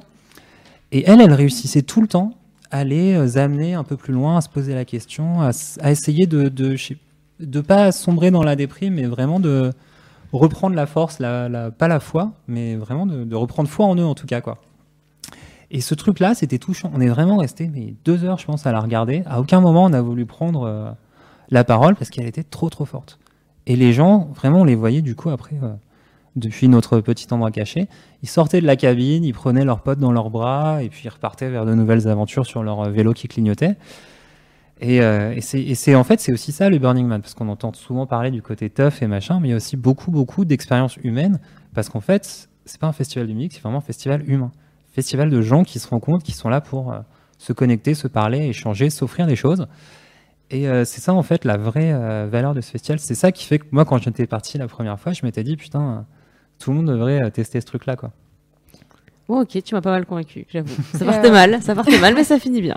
Mais euh, dans, le, dans le reportage d'Antoine de Maximi, donc euh, J'irai dormir à Burning Man, il y a un moment donné où il va dans un espèce de, de temple où euh, justement il y a Ah, le plein temple, de gens ouais. qui se recueillent, etc. Et c'est assez ouf en fait, parce que tu, enfin, tu vois vraiment les deux aspects.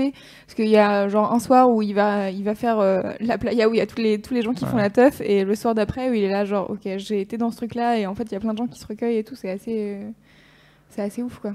Le temple, c'est le. euh, le temple, c'est le, c'est, la.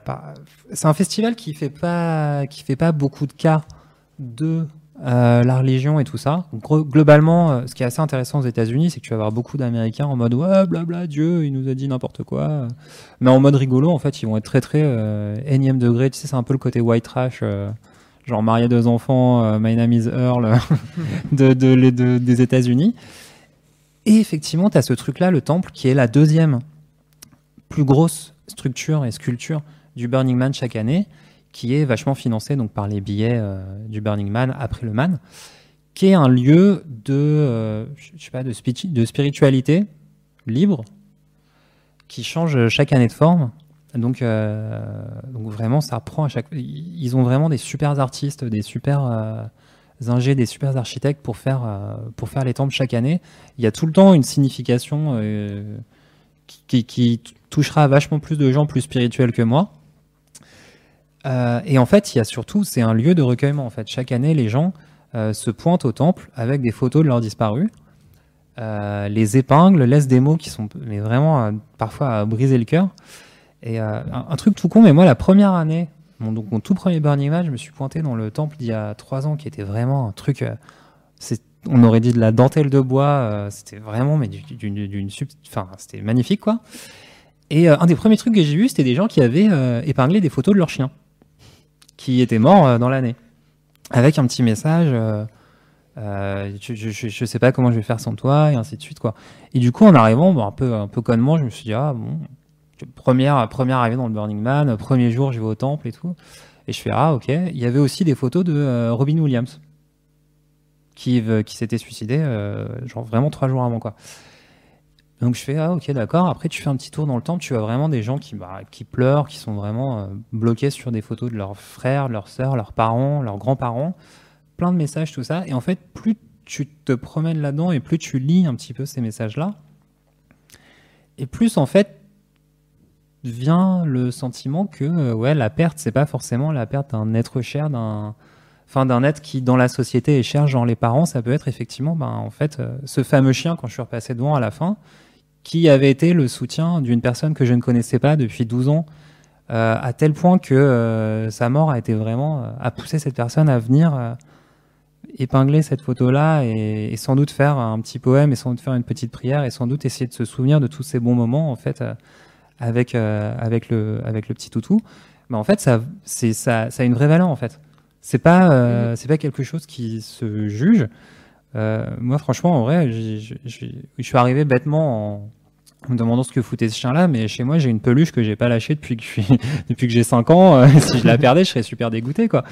Et, euh, et en fait voilà quoi. L'amour c'est plein de choses différentes euh, et en fait, ce temple-là, vraiment, dans sa spiritualité, ramène plein de trucs. Moi, cette année, j'ai amené pour la première fois un, bah, pote qui était, euh, qui était euh, un pote norvégien qui est, qui est, qui est parti l'année dernière. Et c'était un moment, en fait, enfin, vachement, vachement fort, quoi. Et en fait, pendant longtemps, je l'ai pas dit à, sa, à sa nana. Parce que parce que j'avais peur que tu qu'elle me dise oh là là cette espèce de, connard de hippie il est parti là-bas et euh, bon du coup euh, je crois que j'en ai parlé euh, ben, en, janvier il y a deux mois. Et au contraire elle était super genre ah ben merci c'est cool je, t'aurais pu m'en parler avant il n'y a pas de souci mais je me sentais pas prêt. Enfin je sais pas truc avec ma propre mon propre rapport à la spiritualité qui n'est pas simple. Et donc voilà en fait et donc ce temple brûle le dimanche soir. Donc le samedi soir, on brûle le man avec la, méga teuf et là c'est l'éclate. Et quand le temple brûle, c'est vraiment complètement l'inverse. La plupart des Américains d'ailleurs se barrent pendant la journée du dimanche et euh, restent euh, beaucoup d'Européens ou beaucoup d'Américains qui ont une connexion avec le temple cette année parce que pour euh, X ou Y raison. Et en fait, c'est un, c'est, quand le temple brûle, ça se passe vraiment dans un, dans un grand silence. Tout le monde est assis à regarder ce truc-là. T'as pas mal de gens qui, bah, qui pleurent, qui badent un peu de leur côté, les gens qui se rassurent, qui se, qui se tiennent dans leurs bras. Et c'est assez beau. C'est un beau, euh, c'est une belle, une belle finale pour ce truc. C'est pas que la teuf en fait. Ouais, c'est ça, c'est c'est fou. hein. Je, je me rendais pas compte en fait à quel point c'était à la fois euh, spirituel et complètement déglingo à côté, quoi. Mais après, être complètement déglingo, c'est aussi une forme de. Enfin, Oui. c'est aussi une spiritualité. euh, Oui, j'entends, mais- Dépasser le truc, aller voir, euh, tester autre chose. Et après, le déglingo est pas forcément dans les endroits qui, où tu t'attends que ça va être déglingo. Enfin, je sais pas, c'est les gens en fait, quoi. Mm. Des fois, tu as des gens, ils sont là dans leur univers à eux. Ils te proposent des expériences un peu, euh, un peu flinguées à côté, pas forcément bien réalisées, mais ça te touche. Et du coup, voilà, tu vas kiffer. Je trouve que c'est une, une belle fin, euh, une belle explication de tout, euh, Eh ben. tout ce festival. Carrément. Clémence, est-ce que t'es un peu convaincue Disons que je suis moins sceptique. Oui, mais où est-ce qu'on fait pipi? C'est surtout ça le problème, j'ai l'impression. Disons que je, je ne suis, je, suis, je ne suis pas fermée à l'expérience. Ah. J'irai pas plus loin. Ce qui est déjà euh, C'est déjà intéressant. énorme de la part de Clem. On va la je, je, suis contrôle, je suis une contrôle free de compétition, donc il va falloir un peu plus que 20 minutes sur le Burning Man pour euh, changer d'avis. Fab, toi t'es toi t'es chaud? T'y vas t'y vas quand? Euh, pff, oui, je sais pas. T'emmènes euh, t'emmènes tes filles. euh, Ouais, ça, ça en fait, ouais, ça pourrait être marrant. ouais, Il y a des Mais il y a familles des, et tout, ouais, il y a ouais. des kids, ouais. Il y a des camps, de- il Ah y a un truc qui s'appelle bien. C'est, c'est, Ouais, je, c'est pense la que, je pense que t'amènes tes gamins, euh, là, ils ont 8 ou 10 ans, euh, ça leur Ah, change ça- la vie, Ah, quoi. ça Ça, doit être leur, ouf. ça leur change la perception de l'e- de l'existence, quoi. À vie. C'est- Et c'est- quand ça tu ça vois doit les- être hyper marquant. Quand tu vois les petits, les tout petits burners, donc souvent des enfants, bah, des enfants de burners, ils viennent pas ici tout seuls, les mômes. Euh, donc ils sont dans des camps, genre Kiddieland, où t'as des espèces de trampolines géants, où t'as, euh, où t'as des gens. euh, C'est ça qu'on veut, des trampolines, hein, franchement, dans la vie. Mais tu les vois là, par groupe, là, genre les- les- une petite vingtaine de kids déguisés en dinosaures ou en indien, ils sont choubidou comme tout. Ils font du trampoline, après ils vont. Ah, j'adore. Ouais, choubidou, c'est mon petit mot. Choubidou, d'accord. Et, euh, et en fait, après, ils vont écouter. T'as des, t'as des, t'as des jeunes hippies euh, qui leur racontent des histoires toute la journée, qui leur font jouer à des, des jeux de cache-cache, des trucs comme ça. C'est, euh, enfin, c'est vraiment euh, super cool, quoi. Après, ils vont faire dodo quand c'est l'heure, à 8 heures. Après, les parents s'en vont.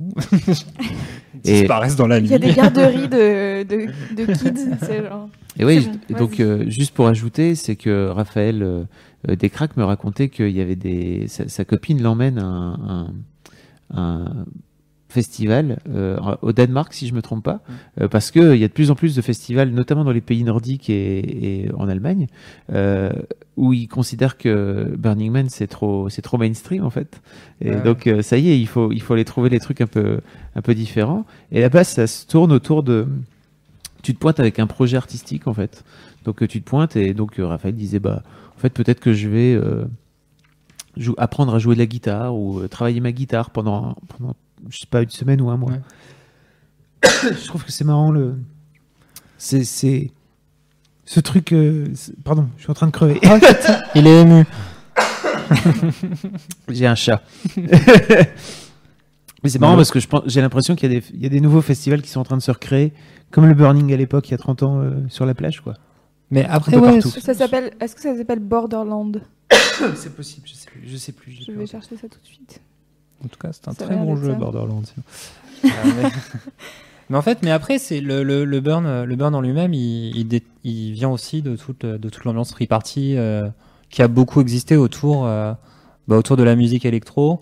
voir, un- voir si, tu gra- si tu grattes un peu plus loin autour de la musique hip-hop, à l'époque où les mecs ils jouaient vraiment dans des parkings dans le Bronx et tout ça. Quoi. Donc après, cette envie de faire la teuf euh, sans, euh, sans trop de limites et de et trucs chiants, elle a toujours, euh, elle a toujours à peu près existé. Oui, c'est vrai.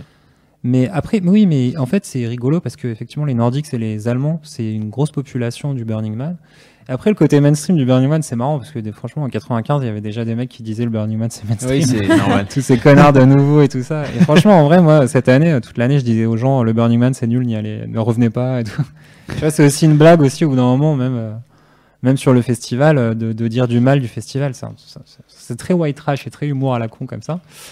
Mais euh, après, voilà, ça existe. Après, c'est cool que ça inspire, que ça génère de nouvelles idées, parce qu'en fait, l'idée, c'est pas que tout se concentre dans un putain de désert euh, super dur à atteindre au milieu du Nevada, mais c'est qu'effectivement, il y a d'autres choses qui se passent. C'est un truc qui est super stylé aussi à, Ba- à Barcelone, le Nowhere Festival qui se passe en juillet, dans des espèces de montagnes de glace, donc l'ambiance est très grise et boueuse.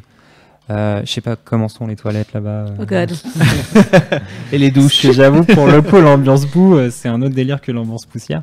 Mais euh, du coup, au Nowhere, ils sont, euh, ils sont 1000, 1200 euh, par an maintenant. Donc, euh, ils sont vraiment sur des tout débuts, enfin, sur l'équivalent des débuts de- du Burning Man.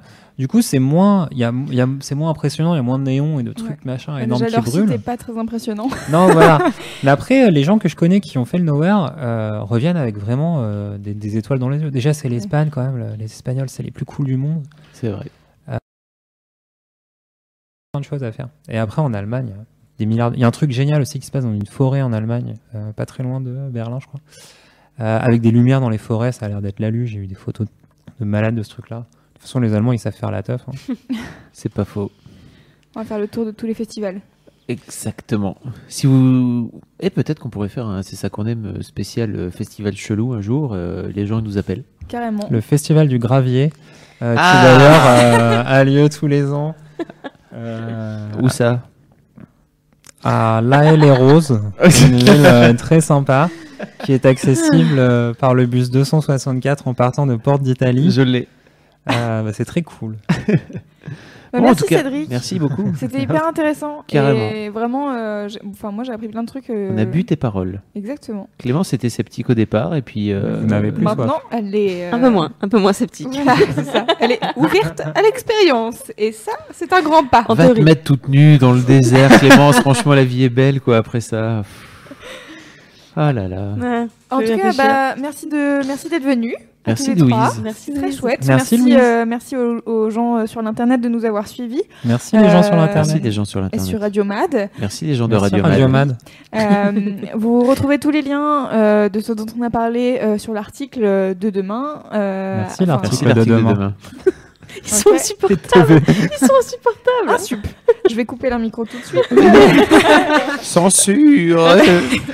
Et surtout, euh, n'oubliez pas de vous abonner à nos podcasts euh, pour les emmener partout avec vous. Vous, vous téléchargez une petite application. J'ai fait un super article pour savoir quelle application télécharger. Et, le euh, podcast Mademoiselle Cédric Oui. C'est bien. Et ensuite, euh, vous allez sur mmz.li slash mad podcast. C'est en bas sur YouTube, c'est dans la description, parce que je suis une fille euh, un peu, euh, un peu sensée. Et euh, du coup, vous allez avoir tous les liens euh, pour vous inscrire euh, euh, au podcast Mademoiselle. Vous allez voir, c'est cool. C'est le meilleur Et Il y podcast. a, il y a tous les, toutes les émissions en replay, et puis il y a aussi des interviews euh, vidéo. euh, qu'on Et des euh, reportages Il audio. y, a- Et y des reportages y il y a de très bons replays qui arrivent. Of course. Oh Parce là que là. bientôt arrivent les replays euh, de notre live marathon du 8 mars qui a duré euh, 10h45. 10h42. 45, euh, 45, ouais, très bien, wesh, 46. euh, C'était trop Oh bien. la, la, mise aux enchères. Ouais. 47 Et euh, on se quitte avec le morceau. C'est quand, le- c'est quand le prochain, le prochain live? Le prochain live, c'est mardi prochain. Ouais. C'est l'émission. Oh Euh, oui, je viens d'avoir confirmation. euh, Mardi Hey, 14 mars. hey. Exactement, mardi 14 mars. Et euh, le 15, il y a Paul Taylor qui vient, Oui euh, Et cette live. fois-ci, En live. en live. Cette fois-ci, ça va fonctionner parce que la dernière bien. fois, on a eu des problèmes techniques. C'est pas grave. Et, euh, Et, et jeudi et prochain, jeudi prochain, c'est ça c'est qu'on ça aime. qu'on aime, parce que comme tous les jeudis, Exactement. il y aura qui? Euh, alors Ah attends, ah, de mémoire, il y aurait pas a Aude Aude GG. Oui Euh, et puis, je sais plus, je crois. On verra, mais y a- Esther. Oh, c'est fou. Esther qui m'a donné euh, le sujet dont elle va parler J'ai hâte. Ok. Et j'attends confirmation de Marion Seclin, écoutez. Ah, Voilà.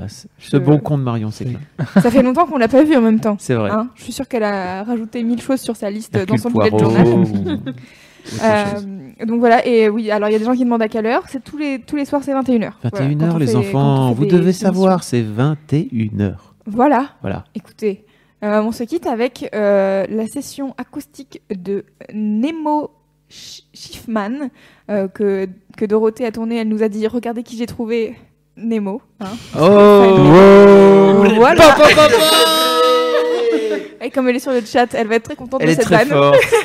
Bravo Doro. Et euh, bonne soirée à tous et mer- merci encore de nous avoir suivis. Ciao. Merci à tous, merci Louise, merci tout le monde. Merci Nemo. Sleeping tonight, living the moment forever, yeah, I don't mind. Tripping tonight, living the moment forever, yeah, I don't mind. Done with all the blame, I rise above the game. Forget my name. I just woke up from a fever, I just woke up. I'm seeing everything clearer. I just woke up. I'm over trying to be somebody other than me. I'm over trying to fight. Just wanna party tonight. Yeah, I don't mind. Tripping tonight. Living the moment forever. Yeah, I don't mind.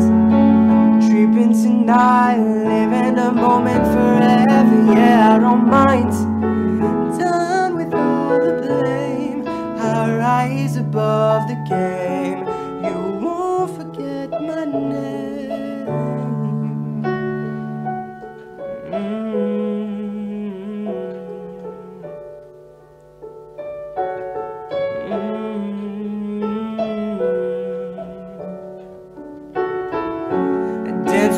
Don't be a hater. Raise your glass up.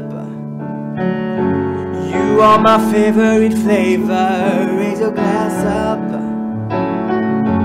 Laughing and feeling so high, making out of the sky. Just wanna party tonight. We're gonna party tonight. Yeah, I don't mind.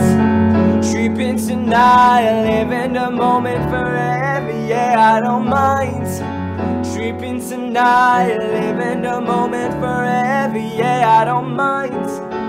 Dying with all the blame. I rise above the game. You won't forget my name. Losing my patience, losing time. Trying so hard to read your mind. You want me to be better. Really believe you are clever. Whining, depriving me daily.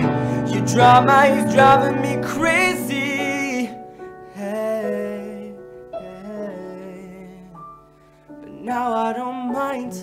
Hey, hey. Yeah, I don't mind. Ooh, yeah, I don't mind.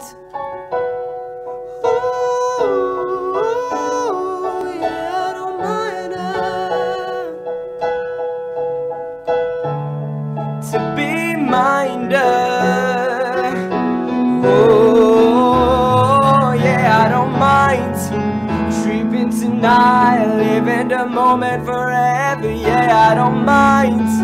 Tripping tonight, living the moment forever. Yeah, I don't mind. Dying with all the blame. I rise above the game. You won't forget my name. Yeah, I don't mind.